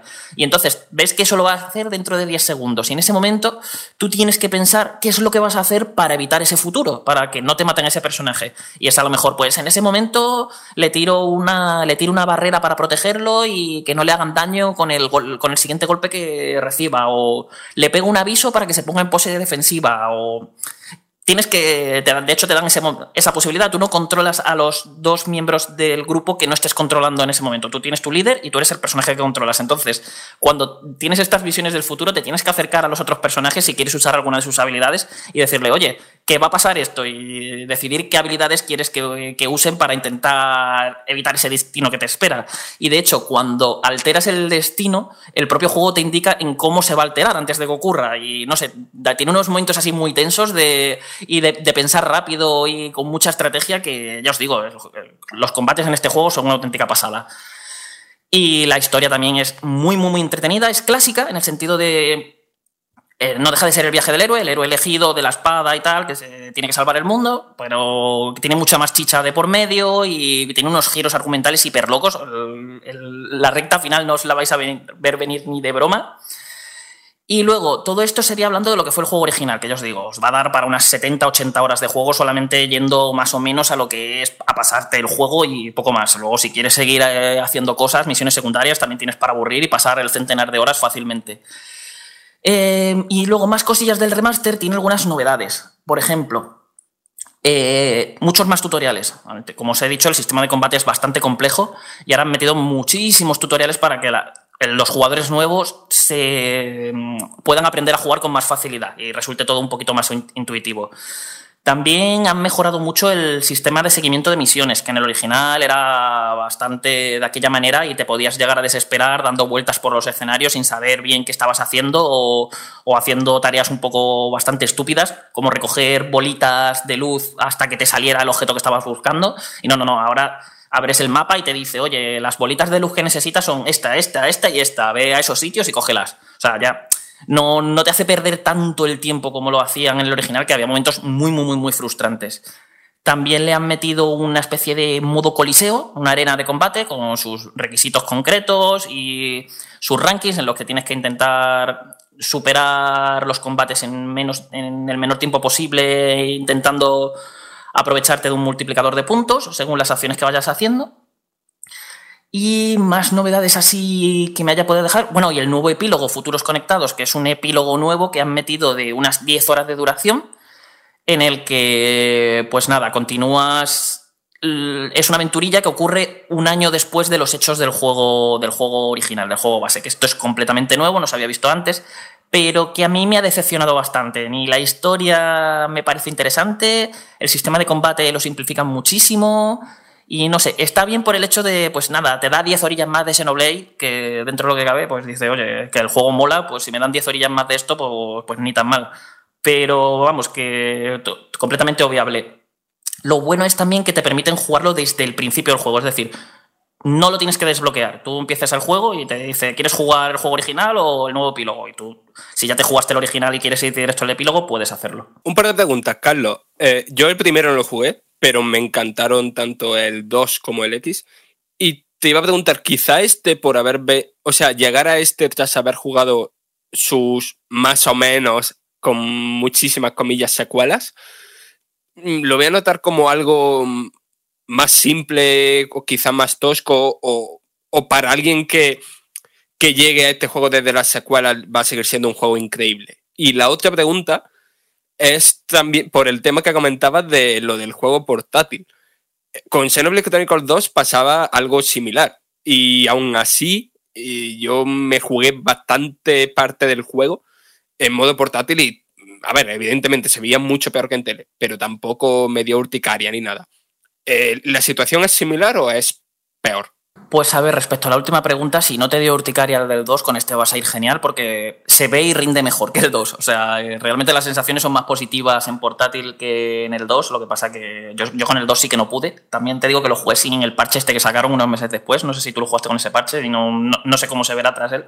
Pero ya te digo que, o sea, es que es como, no sé, me estoy perdiendo toda la grandeza que tiene este juego, de lo bonito que es, es que estoy viendo la imagen tan borrosa que me, me impide disfrutar del apartado artístico que tiene. No sé, ya te digo, yo en mi caso lo, recomendaría, pero vamos, sin duda alguna que, que lo juguéis cuando podáis en la tele. Si a lo mejor te quieres poner a hacer alguna misión de farmeo de estas más o menos pesadas o hacerte las típicas secundarias de recadero que tiene a cholón este juego, pues pues entonces a lo mejor el portátil te da un poco más igual, pero cuando te vayas a centrar en la historia, en llegar a los nuevos escenarios y tal, al menos intentar que sean sobremesa porque ya os digo que el salto es muy, muy, muy, muy, muy notable. Aún así, es lo que te digo, va mejor, al menos con la experiencia que yo tuve, va y eh, se ve y rinde mejor que el modo portátil del, del 2. Y sobre la otra pregunta, yo creo que lo vas a disfrutar igualmente, pero vamos, si te gustó X, bueno, X es que no tiene realmente nada que ver ni con el 1 ni con el 2 en la propuesta que tiene, pero si te gustó el 2, yo creo que este lo vas a disfrutar muchísimo. Además, eh, va como por otro otros derroteros en el sistema de combate. Porque en el 2 eh, era todo extremadamente complejo. A mí me flipaba, porque era extremadamente complejo, daba un fin de posibilidades y demás. Y este es como un poquito más directo. Y aparte tiene, con lo que te digo, el tema de las visiones y demás. Entonces te puedes enfocar más a otro tipo de cosas, a disfrutar directamente de lo que es el combate más puro y no en el tema de quebrarte tanto la cabeza de, uy, a ver cómo me diseño este personaje, qué Blade le pongo, voy a subirle a este, a este le pongo otro chip. Es como mucho más dinámico y ágil en este sentido y no es necesariamente simple. Quiero decir que no es tan complejo como el 2, pero tampoco es un juego para nada simple. O sea, es, tienes que aprenderte muchísimas cosas, tienes que saber cómo sacarle partido a los personajes, qué habilidades usar en cada momento. Ya te digo, es un juego que se disfruta mucho, mucho y aparte que tiene sus mecánicas únicas que luego no se replicaron en las secuelas, por lo que también tiene ese toquecillo que, que lo hace tan especial. Y vamos, para muchísima gente, eh, el 1, incluso gente que jugó el 1 después de jugar la secuela, sigue siendo el mejor de la saga. Así que ya te digo, si te gustaron los otros dos, este te debería de encantar. Además, es como. Creo que es el que tiene mejor ritmo en la historia, en el desarrollo argumental, en el viaje que, se, que, se, que va teniendo lugar. Así que, vamos, ya te digo, es un JRPG de, eh, de muy, muy, muy, muy, muy alto nivel. Carlos, has hablado que hay mejoras visuales, técnicas, de resolución, pero creo que también han tocado la banda sonora y creo que la han vuelto a grabar con orquesta, es decir, la calidad tiene que pegar un salto grande. ¿Cómo es? ¿Se respetan las músicas originales? ¿Hay nuevas piezas? A ver, eh, no es que la hayan regrabado con orquesta, es que creo que la han regrabado para que suene ahora con más calidad. De hecho, es lo que más notas, que si en el original a lo mejor como estaba el sonido más, comprimi eh, más comprimido, no notabas tanto, digamos, las diferencias entre entre los diferentes instrumentos que tenían las canciones y ahora cada instrumento suena de forma súper nítida, suena bastante bien. Y aquí hay algunas cosillas a tener en cuenta y es el hecho de que aprovechando esto también le han hecho algunos retoques a las canciones, ¿vale? Y al menos a mí hay algunas que me gustan más como han quedado, pero otras, y entre ellas algunas de las más míticas y las que más me gustaban, ah, han perdido. Entonces, en Monolith han tenido la genial idea de dejarte escoger entre la banda sonora original del The Wii o esta nueva regrabada. Y además, te dejan elegir por separado las canciones que escuchas cuando exploras y las canciones que escuchas cuando combates. Es decir, puedes poner canciones regrabadas para los combates, pero cuando estoy explorando y viendo vídeos, ponme las canciones del original. Que es un detalle un poco, que parece tonto, ¿no? Pero que, oye, se agradece mucho porque y al final no hay problemas para nadie, porque si no te gusta el remix que han hecho de estas canciones, pues te coges la original y sigues disfrutándolo como siempre. Nadie te va, nadie te va a arruinar nada. Y luego también sobre el sonido, eh, os alegrará saber que se ha mantenido la opción de escoger entre el doblaje japonés y el inglés. Aunque yo lo he jugado en el japonés porque el doblaje inglés de este juego me pone muy nervioso. Le, ponen un acento británico así súper marcado y exagerado que me saca mucho de, del tema. Pero curiosamente que esto es algo que no pasaba en el original, si te pones el doblaje japonés ahora, los subtítulos no van bien sincronizados. Eh, y, en y, en ciertos vídeos es algo que puede resultar un poco molesto, porque a lo mejor estás escuchando una parrafada que está soltando alguien y no estás viendo ningún subtítulo. Y al rato, a lo mejor, cuando se ha callado, salen los subtítulos. Y no sé. No pasa siempre, pero oye, que cuando pasa puede resultar un poco raro. Ahí es nada todo lo que ha contado Carlos, pero cuenta más cosas, ¿eh? Como sabéis, dentro de la página web hay más información, análisis, todo lo que necesitáis conocer sobre este lanzamiento, el Xenoblade Chronicles Definitive Edition. Carlos Leiva, como siempre es un placer tenerte con nosotros. Se avecinan semanas muy intensas. Esperamos contar contigo en alguna ocasión porque seguro que tienes mucho que decirnos al respecto de lo que vaya ocurriendo en la actualidad de los videojuegos. Te mandamos un abrazo, compañero. Venga, nos vemos próximamente. Hasta luego. Cuídate. Vamos a pasar a un juego que se lanzó en el 2019, pero que tiene un o ha tenido un formato episódico y precisamente esta misma semana se lanza el último capítulo. Según dice aquí en el titular de Vandal, eh, Son of Horror entona su última canción el próximo 28 de mayo en. ¿Quién ha jugado? Pues alguien que está aquí, que se llama Fran y que nos va a dar las claves sobre este juego, que además fue apoyado en Kickstarter, que está desarrollado por un equipo de desarrollo de aquí, precisamente de España. Y cuéntanos todo lo que necesitemos saber de, de este Song of Horror o una canción de horror. Song of Horror, como su título deja entrever, es un título de, de terror, ¿no? Y es un juego episódico que eh, desde 2019 pues, han ido publicándose cinco episodios que han ido continuando eh, una historia, ¿no? Esa historia es eh, la de Daniel, el protagonista, que es un personaje que ha tenido una vida complicada, ha tenido problemas con el alcoholismo, con su familia y demás, y entonces pues está rehaciendo su vida hasta que llega a sus manos, por cosas del destino, eh, una caja musical con una melodía que prácticamente vuelve locos a cualquier persona que, que la escuche. Entonces toda la trama del juego va desarrollándose en torno a por qué pasa eso con esa canción, el origen de esa canción, el origen de la caja musical, cómo evitarlo, cómo intentar evitar acabar como, como los demás que lo han escuchado. Y entonces el juego es un survival horror muy clásico. Es mm, perspectiva eh, cenital, ¿no? Como los clásicos Resident Evil, Silent Hill, eh, Hablan in the Dark, cámaras fijas, control este tipo de control torreta, ¿no? Que se, que se suele decir. Pero aquí no hay enemigos como tal, no hay enfrentamientos. Song of Horror se basa mm, fundamentalmente en los puzzles. Es decir, tú llegas a una localización, necesitas entrar por una puerta, te la encuentras cerrada o te la encuentras sin electricidad o te encuentras que algo obstaculiza el paso y tienes que continuar explorando esa localización hasta encontrar la forma de abrir esa puerta, ¿no? Y todo eso se va complejizando cada vez, cada vez más hasta que prácticamente digamos que limpias esa ubicación. Esas ubicaciones son referencias constantes a los clásicos del terror. Exploramos una gran mansión en, en la que, que, está totalmente vacía, exploramos una basílica medio derruida, exploramos los archivos de una universidad que dan bastante mal yuyu. Eh, al final exploramos cinco, cinco grandes escenarios, ¿no? Uno por cada capítulo, además del pequeño epílogo y prólogo que tiene la aventura. Las referencias a los juegos, a las grandes obras del terror y de los juegos de terror, son constantes. A Resident Evil, a Silent Hill, a Long in the Dark, a, a Project Zero. Incluso me ha parecido ver alguna cosita de, de amnesia de Dark Descent. Hay, el juego destila eh, constantemente amor por, por el género, por los detalles, por, referencia en, en nombre, en puzzles. Esos puzzles, hay algunos que me han parecido geniales y otros que todo lo contrario. Me han parecido geniales estos puzzles en los que tú te vas encontrando objetos y de repente piensas, ah, vale, esto lo tengo que usar en aquel sitio que vi hace tres cuartos de hora.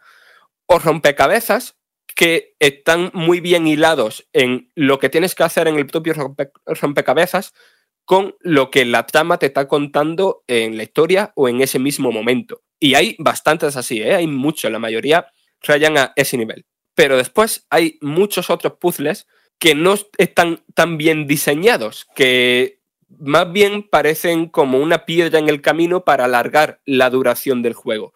Son puzzles muy rebuscados, puzzles en los que le tienes que dar muchísimo al coco y cuya lógica eh, no es siempre clara.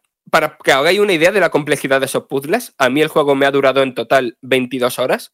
Y no voy a decir la mitad, pero sí un 30 y pico o 40% del tiempo ha sido jugando estando atascado en esos puzzles, en mirando eh, cómo intentar resolverlos. Es una lástima porque a mí me encantan los... O sea, para mí, dos de los grandes pilares del terror de los últimos años es eh, la amnesia de Dardecen que ya he mencionado, que es un juego de terror basado en puzzles y en sigilo que está genial. Y después el principio de Resident Evil 7, que me parece que ojalá todo el juego hubiera sido así. Después, aparte de, estos puzzles, el juego no es simplemente resolver puzzles, hay peligros. Y aquí el juego hace una cosa, en principio y sobre el papel, muy, muy interesante, que es que un algoritmo ¿no? estudia cómo se comporta el jugador, cómo se mueve, cuánto tiempo pasa en una sala, eh, las puertas que abre, las puertas que cierra y demás, para crear momentos de tensión. Algunos son muy sencillos, en plan de una compuerta que se abre, un televisor que empieza a hacer mucho ruido de estática. Otros son más terroríficos, ¿no? Por decirlo de algún modo. De repente el, protagonista eh, tiene mucho frío y, todo tiene como una sensación de claustrofobia muy intensa, o de repente toda la habitación se, va oscureciendo y, el protagonista quiere eh, huir de ahí. Y después hay otro tipo de sustos que, que se resuelven a través de Quick Time Events. Por ejemplo, hay uno en el que una masa de almas en pena quiere entrar por la puerta y tú tienes que apretar mucho el botón y los gatillos para intentar cerrarla. Hay otro en lo que te encuentras cara a cara frente a un enemigo que no puede ver pero sí puede oír y entonces tienes que ir haciendo un quick time event basado en la presión de los gatillos para que mantener la, respiración. Hay varios de este tipo y la verdad es que todos están bastante bien resueltos. El problema es que no son demasiados y aunque es cierto que en cada capítulo te van metiendo uno nuevo, al final se hacen repetitivos porque es la única forma que tiene el juego de, que el jugador sienta un peligro real y entonces lo van repitiendo de manera relativamente repetitiva, ¿no? Valga la redundancia. Después, el juego también tiene este tipo de cosas muy a lo Silent Hill, ¿no? De encontrarte a lo mejor una bañera llena de agua o una herramienta en el, entre un huequecito de una puerta que no puede abrir y que te pregunte, ¿quieres alcanzar ese objeto? Y entonces eh, le puedes decir que sí o que no, y si lo haces, a lo mejor conlleva un que mueras. Y aquí es donde entra el otro punto, en principio, interesante del juego. Cada una de, las, de los capítulos de las historias se puede, no tiene solo a Daniel como protagonista, sino que a Daniel lo acompañan otros tantos personajes relacionados con él o relacionados con la ubicación que está explorando. Y esos personajes actúan como una especie de, de vidas, porque cuando mueren, mueren permanentemente. Y el otro personaje tiene que ir al lugar donde el otro ha muerto, a coger todos los objetos y demás y continuar la progresión. Esto sobre el papel suena bien, pero realmente es una mecánica muy de los roguelikes y géneros similares que está hecha para juegos en los que hay un reto que depende de la habilidad del jugador. Pero aquí no hay como tal una habilidad del jugador. Aquí hay quizá que te confundas en un quick time event y entonces que un personaje muera por eso se siente como muy injusto o estos, estas situaciones de elección de las que he hablado y morir ahí eh, también genera mm, bastante cabreo y también hay otras situaciones en las que el juego introduce otras mecánicas de las que no quiero hablar porque son un tanto spoilers, que como concepto, como idea, son muy bien. Pero como estás constantemente temiendo, no por la vida de tu personaje, sino por el hecho de tener que reiniciar el episodio y tener que volverlo a jugar desde el principio, el episodio que en el juego, pues se convierte en algo casi frustrante. Pero dicho esto, el juego a mí me ha aterrorizado como pocos por la ambientación que tiene. O sea, el juego no es ningún portento gráfico, no es ningún portento visual, pero en la parte artística en cómo consiguen hacer unos escenarios en los que cada pasillo es obsesivo, cada escalera mm, te da una tensión increíble subirla, porque claro, la cámara fija se pone en unos ángulos de para que no veas lo que hay más allá, ¿no? El uso del sonido es espectacular, no solo en... O sea, es un juego muy silencioso, muy de meterte soniditos de ratas que vayan por ahí y tal, y que conforme vas avanzando en la aventura, el propio sonido se va volviendo eh, más tenso, más desquiciante, y es un juego que, crea una atmósfera eh, absolutamente terrorífica, en la que te da un miedo increíble abrir cada puerta. Pero el problema es que esta misma sensación, conforme vas avanzando y vas aprendiendo que no va a haber más retos, que, que nada te va a matar más allá que esos QTE que acabas aprendiendo y a esas situaciones de elección que al final aprendes a dejarlas pasar, pues incluso el propio miedo del juego se va diluyendo un poquito. Excepto, eh, hay dos picos en, el juego, tanto a nivel argumental como a nivel de, mecánica de escenario, que es el primer episodio y el quinto episodio. El quinto episodio tiene una parte mm, de la mitad del episodio hasta el final, que es magistral y que espero que de algún modo sea influyente en esto del terror narrativo no basado en la acción, porque es bastante bueno. O sea, la experiencia en general me ha gustado mucho, pero todos estos problemas de diseño de los puzzles, de la muerte permanente, que por cierto, apenas una hora antes de publicar el análisis y de lanzar el quinto episodio, publicaron una actualización que permite desactivar la muerte permanente, ¿vale? Así que esto, para la gente que lo vaya a jugar ahora, no es un problema. Pero digamos que se rodea de una serie de fallos de diseño que algo que tú estás disfrutando un mogollón lo convierte a veces en algo frustrante. Y entonces es un juego que recomiendo a casi cualquier fan del terror. O sea, si te gustan los juegos tipo, tipo Amnesia o si te gustan mucho los puzzles de los survival horror de los 90, pues os los recomiendo, pero quizás no los recomienda tanto a cualquier fan del terror en general. No sé si se ha dejado algo en todo lo que ha contado.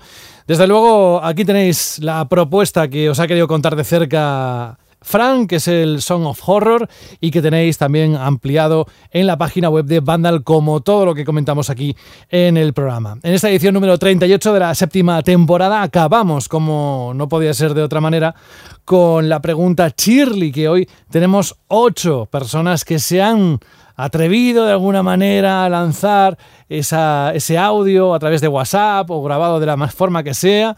Y oye, no me han hecho caso han sido muchos y verás que hay de todo tipo, pero no me ha hecho caso ninguna chica porque no han dejado ningún mensaje eh, que yo haya escuchado, al menos estos ocho. A ver si la próxima semana, Alberto. Bueno, poco a poco, José, que al principio teníamos tres, cuatro audios a lo sumo y cada vez somos más porque estamos contentísimos que apoyéis este nuevo formato de audio para Bandal Radio, aparte de leeros, ¿eh? pero os encanta leeros pero el formato de audio nos acerca un poquito más a vosotros y os estáis volcando muchísimo y de verdad, y os lo digo de corazón, no sabéis cómo nos agrada abrir el buzón en el correo y ver que tenemos un buen número de audios comentando experiencias y eso, y sobre todo respondiendo a la pregunta Shirley. Vamos a recordar cuál era la propuesta que hiciste hace siete días. Pues la semana pasada hablábamos de cuál era vuestro videojuego favorito protagonizado por un animal. Ya sabíais, eh, pues, ya sabéis, tiburones, cabras, lobos, dinosaurios, dragones, daba exactamente igual. Vuestro videojuego favorito protagonizado por un animal. Hemos tenido un montón de respuestas y algunas muy originales, como bien me ha, me ha pasado José antes, lo, lo sabes para que lo escuchese y pudiera asimilarlos. Y vamos a empezar, si te parece bien, José. Venga, vamos a escuchar a Inakune. Nos dice lo siguiente. Hola, muy buenas. Os saluda Inakune y eh, os quiero felicitar por el estupendo trabajo que hacéis. Sois unos auténticos profesionales, nos animáis mucho. Respecto al debate de la semana pasada de Jorge y Fran sobre las sensaciones que les había causado lo mostrado de Ghost of Tsushima, tengo la sensación que los Assassin's Creed y los Far Cry nos han saturado con ese cóctel de todo tipo de mecánicas, pero en realidad esas mecánicas funcionan. Para mí, el único, el auténtico y singular es uh, Shadows of the Colossus de Fumito Ueda, con una remasterización fantástica que salió hace poquito. Y sobre Ghost of Tsushima, Yo creo que, no podemos dudar que Sony nos va a traer, ya lo vemos, una indudable obra de gran belleza, de una gran calidad eh, gráfica y un apartado artístico muy mimado. Y seguro que la historia además nos va a dejar algunos momentos épicos. Pensad que la industria del cine está llena de blockbusters, de guiones calcados, repetitivos y previsibles. No hay nada más que decir al respecto. Sobre la pregunta Shirley, el juego protagonizado por un animal, pues a ver, eh, quizá no sea un animal, pero justo en estos días me viene a la mente la magnífica creación de Toro Iwatani el 22 de mayo de 1980, hace ahora 40 años. Estoy hablando de Pukman, Paku, esa onomatopeya de abrir y cerrar la boca japonesa. En Estados Unidos se llamó Pac-Man para evitar la U y no confundirlo con otra palabra malsonante. Y aquí en España lo conocimos como, como Comecocos. Aún recuerdo el estrés que me causaba cuando estaba encerrado en un callejón sin salida. Qué tiempos aquellos. Que paséis un estupendo fin de semana. Pues sí, aceptamos, ¿no? Pac-Man como, como animal de compañía, como mascota como, o como animal. De hecho, ahora que se celebra su aniversario, el otro día en, en la red social Twitter, vi un hilo muy interesante sobre cómo funcionaba la inteligencia artificial de cada uno de los fantasmas, cada una con una serie de patrones, con una serie de mecanismos para intentar pillarnos esos laberintos persiguiendo los, los, cocos, ¿no? Como se decía aquí en España. Vamos a proseguir con el comentario de Berjap en iVoox que dice lo siguiente. Respuesta a la Shirley pregunta creo que el primer animal que manejé en un videojuego que estuviese enteramente o que estuviese enteramente protagonizado por uno fue Echo en la Mega Drive o Yoshi en Super Mario World 2, de los cuales guardo un grato recuerdo. Aunque si tuviera que quedarme con uno, elegiría Materasu de Okami, una auténtica maravilla, el único juego que he llegado a comprar en tres plataformas distintas, creo. Y a todo esto, ¿Cómo es posible que un juego que se ha editado tantas veces todavía no haya sido traducido a nuestro idioma? Al menos nos queda, nos queda el consuelo de que en el caso de Persona 5 a la segunda fue la vencida. Voy a proseguir también, José, antes de poner otro audio, con el, post de Atakaite Di, que dice, hola familia, creo que es la primera vez que os escribo, al menos con este usuario de iVox. Quiero daros las gracias por vuestro programa y por los Vandal Express. Han sido todo un acierto. Ya hace más de un año que os escucho cada semana. Suelo escucharos especialmente en el trabajo y me hacéis más amena la jornada laboral. Un placer hacerlo cada semana. Dice, la verdad es que ya os considero como compañeros gamers, porque poco a poco se os va conociendo un poco más a cada uno. Mucho ánimo a Rubén por todo el trabajo que tiene entre manos ahora mismo. Escribo desde Gran Canaria y soy un gamer que tiene 41 años. A seguir así, un saludo fuerte a todo el equipo. Ya con respecto a Shirley, dice, pues el primero que me viene a la cabeza y por el cariño que le tengo a la Sega Mega Drive, podría decirse que Sonic. Y respecto a los juegos actuales, que coincida o que conozca con otros escuchantes, porque hay varios que repiten lo mismo, ya lo veréis, podría decir Spyro. Venga, vamos a darle al play a ver qué nos dice Rubén. Hola, ¿qué tal chicos? Soy Rubén de Guadalajara. Este es mi tercer audio. Voy muy rápido, muy rápido porque creo que tenemos que ser muchos los que podamos eh, contestar a la chile pregunta. Eh, eh, juegos protagonizados por animales de Donkey Kong Country para la Wii. Luego fue una sorpresa cuando le compré a mi hijo la Nintendo 3DS y lo encontré también para la Nintendo. Y bueno, últimamente he comprado Alien Insolation eh, para Nintendo Switch y eh, no es protagonista, pero, pero es un principal del juego. Venga, un saludo a todos, gracias. La, la verdad que sí, que el, que el, bicho de Alien, el xenomorfo, es un, es un buen animal y yo creo que también entraría dentro, bueno, no quizás no controlado, pero sí entra dentro de la categoría lo aceptamos también como animal de compañía. Voy a proseguir con iVoox, que tenemos un comentario anónimo que dice: Chirri, buenas amigos, esta semana os escribo por aquí. Mi juego favorito, protagonizado por un animal, es la trilogía de Spyro. Vaya bicis me pegué en su día en la PlayStation original. Un abrazo enorme y cuidaros. También tenemos el comentario de Gorka Conca, que dice, la verdad es que yo llevo unos meses muy a tope con Xbox Series X y su, su estrategia de marketing, pero si Sony anuncia un Silent Hill y un Resident Evil nuevos, bueno, ya me vuelan la cabeza.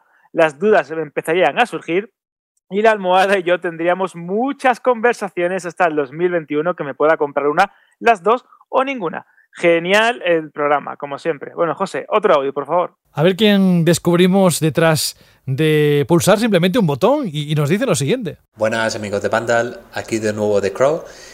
Y bien, para la pregunta chili de esta semana me voy a poner un poco pureta, porque para mí la época dorada de los juegos protagonizados por animales fueron los 16 bits, y concretamente pues la Sega Mega Drive, que fue mi consola eh, en aquellos tiempos. Ahí pude disfrutar, pues ya sabéis, de los juegos de, eh, de Sonic, el Rey León de Disney, que era muy bueno, pero si me tuviera que quedar solo con uno, pues sería con Rocket Knight Adventures, que es un juego de Konami increíble, súper loco, protagonizado por una zarigüeya disfrazada de caballero con un jetpack en la espalda, que es divertidísimo aún a día de hoy. Y como dato curioso, decir que la banda sonora, en la banda sonora que es impresionante, de las mejores de, aquella época, eh, colaboró Akira Yamaoka, eh, ahora tan de moda por The Medium, y que todos conocemos y veneramos por la saga Silent Hill. Así que nada, un juego muy recomendado. Un abrazo a todos y hasta otra. Es verdad esto que en los 16 bits, incluso antes en los 8, había una cantidad de videojuegos protagonizados por animales, rollo siempre antropomórficos, ¿no? Con, con formas humanas, con los géneros de plataforma, en los shooters, en algunos videojuegos de rol, de hecho se ha seguido manteniendo, ¿no? En, en algunas sagas y en algunas licencias de juegos de rol japoneses, pero es verdad que es curioso como esa época hubo como una explosión y después la época de las mascotas, ¿no? Donde todas las eh, consolas o máquinas querían tener un equivalente a Mario, también hubo otra carrera por tener videojuegos protagonizados por animales y ya no me enrollo más. Prosigo con el comentario de, eh, de, perdón, de Frank VH que dice, buenas Vandal, mi juego favorito protagonizado por un animal es Donkey Kong Country. Aún recuerdo ver el VHS donde explicaban cómo se hizo y los diseñadores decían que pasaron días observando a los gorilas en el zoo para animar a Donkey de la forma más real. Tremendo juegazo que me marcó para siempre. Tengo que decir que se ha, quedado, eh, se ha quedado muy cerca en ser mi primera opción de un juego protagonizado por un curioso erizo azul. Seguid así, chicos. Un saludo. Venga, José, otro audio, va. Y damos la bienvenida una semana más a un viejo conocido de esta sección y del programa que se llama Viejo Gamer. Adelante. Hola amigos de Vandal, soy Viejo Gamer y bueno, como la semana pasada no os dejé ningún comentario de audio, me sumo ahora a esto de deciros desde dónde llamamos, por decirlo de alguna manera. Y yo soy un valenciano que lleva ya más de 10 años viviendo en, en Málaga, en la ciudad de nuestro amigo Alberto. Así que nada, Alberto, si alguna vez vienes por aquí por el barrio de Teatinos, por cerquita de la universidad, pues a ver si nos cruzamos y nos tomamos unas cañitas cuando, cuando ya se pueda, ¿vale? Y bueno, respecto a la pregunta Shirley, mi juego favorito protagonizado por animales, bueno, si me aceptas como animales las tortugas ninja, que yo creo que sí, ¿no? Puedes decir que mi juego favorito era precisamente el de las tortugas ninja 2 para la NES, este de arcade game de Konami, que era un beat'em up con el que me pasé montones y montones de horas jugando, sobre todo jugando cooperativo con mi hermano, con mis primos, con mis amigos del colegio. Es un juego que destrocé y que todavía lo tengo por aquí, en su cajita de cartón, y al que tengo un cariño enorme. Así que nada, esa es mi respuesta y un gran abrazo para todos vosotros. Qué maravilla. ¿Qué tiene Málaga, José? ¿Qué tiene Málaga? No sé, no sé, pero hay unos cuantos ahí que podríais hacer una party cuando se pueda. Una quedada vandálica, Vandal Radio, en la sede, la sede de Málaga. Pues sí, no, la verdad es que ya tienes un barrio genial porque tiene uno algunos de los mejores bares de, de Málaga y hay un ambiente muy bueno porque es el ambiente universitario, siempre hay fiesta y es verdad que llevará unos cuantos meses un poco más alicaído, pero ahora con la desescalada hay que apoyar a todos los bares locales, a todos los comercios locales que hay allí, que hay algunos muy buenos, y poquito a poquito, cuando todo se pueda, habrá que recuperar la normalidad y celebrarlo. Espérate que no es el único, espérate que no es un único de allí. Bueno, hay ¿eh? más, sí, sí, ¿eh? sí, sí, espera, espera, que todavía nos quedan más. Tenemos el comentario también de otro habitual del programa, un, un auténtico oyente de bandas radio de pura cepa, que es Lionel Marrano, que dice, gran programa, amiguetes, aunque suena a ironía y a coña, uno de mis videojuegos favoritos protagonizados por animales es el Marranos en Guerra. Yo te juro que me quería que me estaba troleando, pero no, no, no, es que le encanta. Dice, no sé si lo recordarán. Y sí lo recuerdo porque es un juegazo, lo hablaremos. Vaya vicios que me pegaban la primera PlayStation y, se, ríe, ¿eh? Dice, de ese estilo también me lo paso grande con Worms, que siempre lo juego con los colegas. Un abrazo, chicos. De hecho, el Maranos en Guerra me encantaba porque tenía un guiño, pues eso, precisamente la chaqueta metálica en, en, la portada, que era el gorro, este, el casco militar, y era un juego como el Worms, pero en 3D y era una, una cosa muy divertida jugar en, multijugador local en aquella, en aquella, época, porque era como el Worms, pero en tres dimensiones. Podías eh, hacer la puñeta a tu compañero, lanzar, tenías un montón de armas, era una auténtica pasada. También tenemos otro comentario Anonymous, eh, anónimo en iBox que dice, vaya rajada de un juego, esto en, relación al Ghost of Tsushima la semana pasada, dice, de un juego por 10 minutos de gameplay que poco se puede deducir del producto final. No lo entiendo, la verdad. Todos a una criticando absolutamente todo. Nadie piensa otra cosa ahí. Encima, cuando la comunidad le ha encantado lo que ha visto y sí se lo han vendido. Ya tenemos ahí un comentario crítico porque la semana pasada estuvimos un poquito vinagres con el juego de samuráis de Sucker Punch. Vamos a una ciudad que todos conocemos, sobre todo si nos gustan los superhéroes. Viene un ciudadano de allí, vamos a escucharle a ver qué mensaje nos trae. Buenas, mi nombre es Ciudadano Gotham y me he animado a participar por primera vez en la Chirly Pregunta por vuestra referencia a la canción de Nelly Furtado ya que la primera vez que vi el título del videojuego también caí en esa referencia y me hizo bastante gracia encontrármela en el programa de la semana pasada. Respecto a la pregunta Shirley, mi respuesta me temo que no va a ser muy original, ya que el primer videojuego que se me viene a la cabeza cuando pienso en uno protagonizado por un animal es Crash Bandicoot, y el segundo sería Spiro o Spyro, como queráis decirlo, si consideramos a los dragones como, como animales.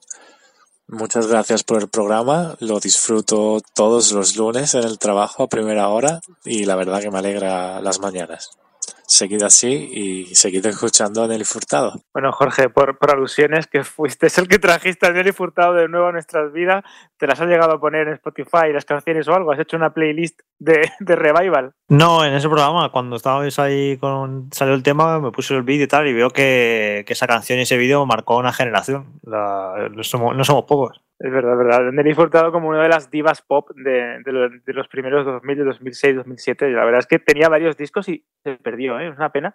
a lo mejor tiene algún disco por ahí, algún single, pero yo le perdí, le perdí la pista.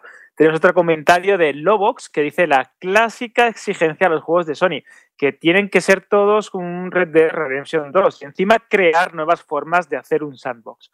Qué injusto me parece que todavía se menosprecie a Days Gone o este Ghost Tsushima cuando sale el enésimo Assassin's Creed, pues siempre flipáis en Bueno, pues otro comentario crítico respecto al, comentario de la semana pasada en Banda Radio. Venga, José, más audios por ahí. Hola, Kino, ¿cómo estás? Hola a todos, soy Kino. Habitualmente vivo en Sevilla, pero el confinamiento me cogió en mi Cádiz del alma, así que llevo tres meses aquí confinado, al lado de Conil, en un sitio precioso. Pues sin duda el mejor juego protagonizado por un animal que he jugado ha sido Conker. Conker en su versión de Xbox 360, el Live and Reloaded, es ardilla grosera, mal hablada, borracha, pero a su vez simpaticísima y, genial. Eh, el juego es una maravilla con todas esas referencias a, a grandes películas, a la cultura pop, esas escenas de Matrix, ese al soldado Ryan. Esa parte de, Soldado Ryan realmente me parece memorable, el desembarco en Normandía, con todas esas ardillas cayendo, cayendo presas del fuego enemigo. La escena del brazo, del desmembramiento, bueno, genial. Es un juego maravilloso, plataformas, acción, sentido del humor adulto. Y es una pena que Conker eh, lleve tanto tiempo sin, sin volver. Eh, de hecho, para mí sería una mascota ideal para Microsoft. Eh, igual que pueda ser Mario para Nintendo. Pues Conker sería ideal. A ver si se animan y nos ofrecen una nueva entrega pronto. Bueno, un saludo para todos. Es verdad, ¿eh? Conker. Yo recuerdo que también fue uno de los juegos que, que no pude disfrutar en su día en, en Nintendo 64 y cuando pues eso, Rare, etcétera, etcétera, acabaron en, la empresa de, de Redmond eh, me lo pasé genial porque me parecía bastante gamberra. Era una villa súper mal encarada, tenía jefes finales muy divertidos, tenía guiños, como bien dice, a las películas, a los cómics. Había una serie, una mezcla ahí de referencias a la cultura pop con mucha mala idea que creo que funcionaría muy bien en pues un revival de, de, la, de, la, licencia o del personaje. Y ahora que lo estoy pensando, imagínatelo, José, te gustan los gráficos con ese pelo ahora bien hecho, con los efectos gráficos de, la nueva generación. Yo creo que puede ser interesante. ¿Hay más audios por ahí? Sí, además, cuando vi el mensaje pensé, ya está Alberto gastando una broma. Se llama Así es un tocayo tuyo y además, para más Inri, es que es que es de ahí de Málaga. Escucha. Buenas, ¿qué tal amigos de Vandal? Aquí Alberto desde Málaga, estrenando y disfrutando de la fase 1. Y bueno, vamos a responder a la pregunta aquí de mi querido Tocayo, que enhorabuena por la sección, que me acuerdo, yo escuchando el programa de hace un año y pico y casi siempre eran dos audios, tres como mucho, de viejo gamer y de nórdico. Y ahora te estás coronando, cabrón. bueno, la pregunta al tema. Eh, os voy a decir tres juegos, ¿vale? Muy rápido. Creo que el primero es el Nintendox. Creo que ese es el que va a decir todo el mundo. Que fue, marcó un antes y un después para mí. Yo no podía tener mascota y eso me encantaba el juego. Me, yo tenía todo, la casa en el espacio, era, tenía oro en todos los, los trofeos, los torneos. Guapísimo. También hay que guardar un minuto de silencio por todos esos perros que quedaron abandonados. por esos perros que dieron su último paseo y no lo sabían. Eh, después, el más rápido todavía, el juego de Madagascar el 1 de la Play 2. No preguntéis por qué, pero le pillé un vicio con mi hermana increíble. Un montón de minijuegos, de minijuegos de golf, de había misiones de sigilo con los pingüinos en un barco. No lo sé, la película de Madagascar tampoco me gustó mucho, pero ese juego le pillé muchas ganas. Y luego ya por último, un poco más anecdótico, no sé si lo conocéis, pero era en la saga de Bloody Roar, pues el Bloody Roar 3 de la Play 2 le metí un vicio también y me gustaría que hiciera un remaster o algo, porque me acuerdo que era porrear botones y ya está, y a veces gana y a veces no. Si lo llegara a jugar hoy, buf, le daría también muy duro, muy duro. Y bueno, eso es todo. Un saludo muy grande, cuidaros y hasta la próxima. Nos vemos.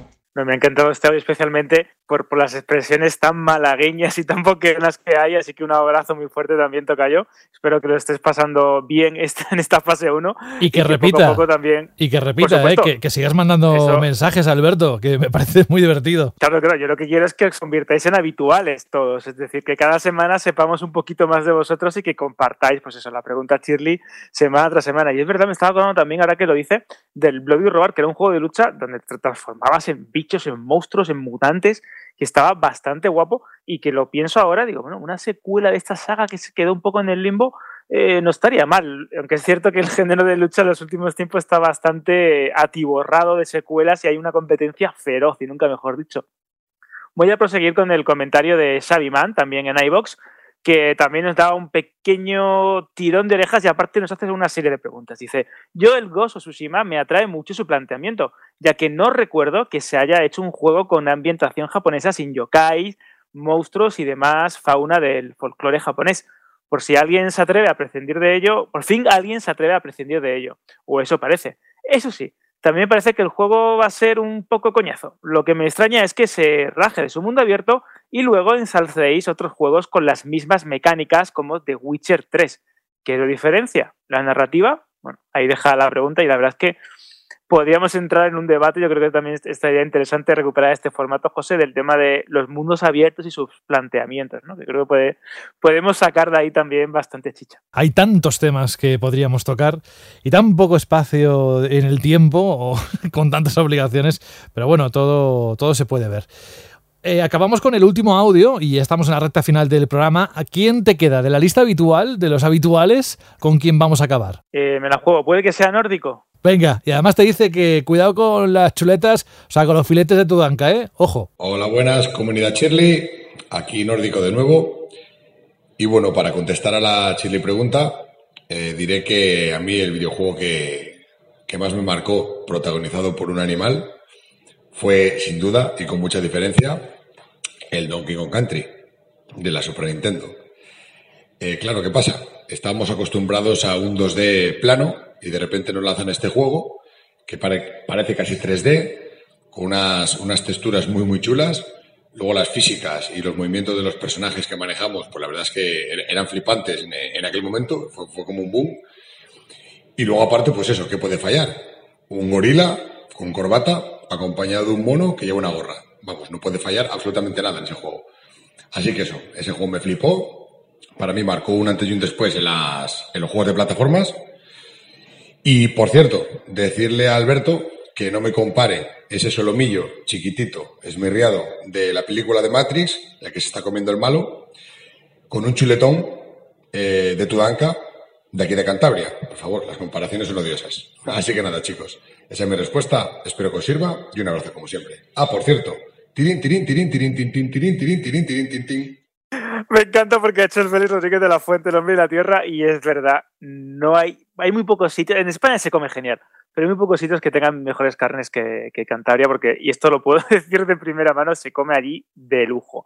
Y ya para cerrar, quiero agradecer a Miguel Ángel Funes Risco, a JM Orosa, a Dami GF, a Rafael y en definitiva a todos los que semana tras semana posteáis en Vandal, en iBox y comentáis eh, la pregunta Shirley y cualquier tema en relación con, con Vandal Radio, porque nos encanta que hayáis creado una comunidad tan buena, tan sana y tan abierta a debatir cualquier aspecto de- del mundo de los videojuegos. Me han encantado los audios, los comentarios, la sección en general. Los animamos, por favor, seguid mandando audios un poco más cortitos y así caben más. Eso es cierto, a radio.vandal.net. Y a ver si descubrimos más oyentes que se estrenan en la sección y volver a escuchar a los que ya han mandado alguna respuesta. Bueno, piénsate la Shirley pregunta de los próximos días. Piensa además que va a ser una semana importante si todo se cumple de cara a, los próximos días, Alberto. Y la música suena, nos vamos. Ha sido un placer compartir con vosotros esta nueva edición. Ojalá pudiéramos decir aquí de "Eh, nos acercamos a la E3. ¿Os acordáis, no? A estas alturas siempre lo decíamos, oh, mira los, los, los pelos de punta, porque. eh, En fin, esas cosas que, que tenemos los gamers que, que a veces no, nos deja llevar la emoción. Vamos a saludar, vamos a decir adiós, mejor dicho, a la gente, a los compañeros de la redacción de Vandal, de la página web, que nos han acompañado hoy en el día de esta edición 38, empezando por Sara Borondo, agradeciendo y sobre todo eh, proponiéndole que venga la próxima semana si hay noticias suculentas como parece ser. Hombre, por supuesto, aquí estaremos para comentar todo lo que se haya dicho de PlayStation 5, supuestamente, ¿no? Bueno, a ver si es verdad. Cuídate mucho, descansa Sara.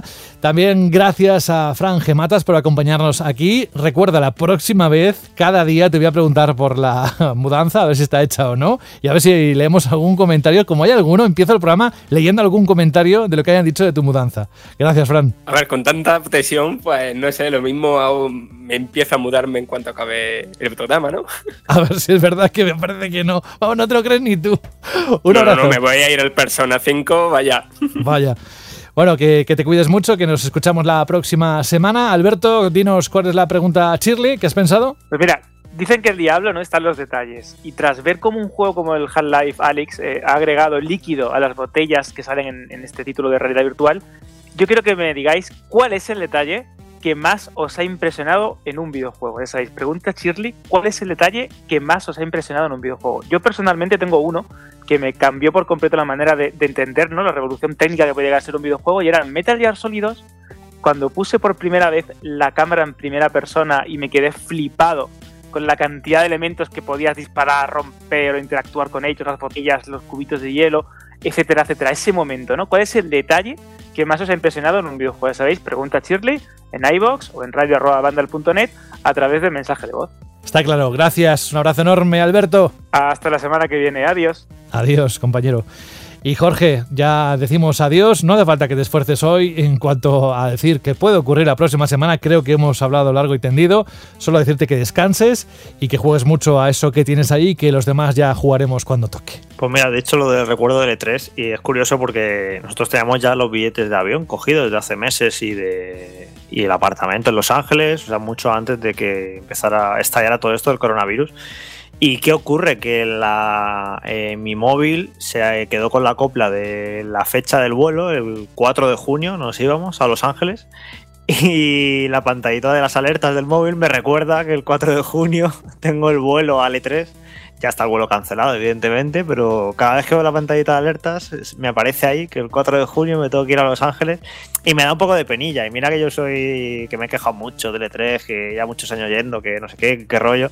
Soy un poco la gata flora, pero la verdad es que ahora que se canceló encima por una, por una por un motivo como este, ¿no? Y que íbamos a ir y que al final no hemos podido ir, pues me da un poquillo de penilla. Espero que al menos las presentaciones y los anuncios de los próximos días pues nos hagan olvidarnos de que no estamos allí en este clásico de tres. Así que bueno, a ver si la semana que viene tenemos un programita con muchas noticias, muchas novedades y muchas sorpresas. Mira que estaba pensando en lo de la gata flora y vais tú y lo sueltas. Creo que he tenido la, misma, la misma sensación que el oyente escuchando lo de Nelly Furtado y la referencia. Te lo juro, me ha encantado. Bueno, Jorge, hasta la próxima semana. Gracias por estar aquí. Hasta la semana que viene, un abrazo. Y la pregunta es, ¿la gata Flora estaba salía en algún videojuego? Ya al hilo de la chili pregunta que hemos contestado esta semana. En fin, sois fantásticos, de verdad, gracias por estar ahí. No se puede pedir un público, unos oyentes, unos lectores tan buenos como vosotros, así que tan solo deciros que la próxima semana esperamos ponernos de gala todos, nosotros y vosotros, que nos pongamos la servilleta alrededor del cuello, unos buenos cubiertos y vamos a, deglutir, vamos a desmenuzar la, toda la información que vaya ocurriendo en los próximos días, ¿vale? Palabra de Bandas Radio. Mientras tanto, cuidaros muchísimo, un abrazo de José de la Fuente y hasta dentro de nada. Tu tienda de videojuegos.com ha patrocinado este programa.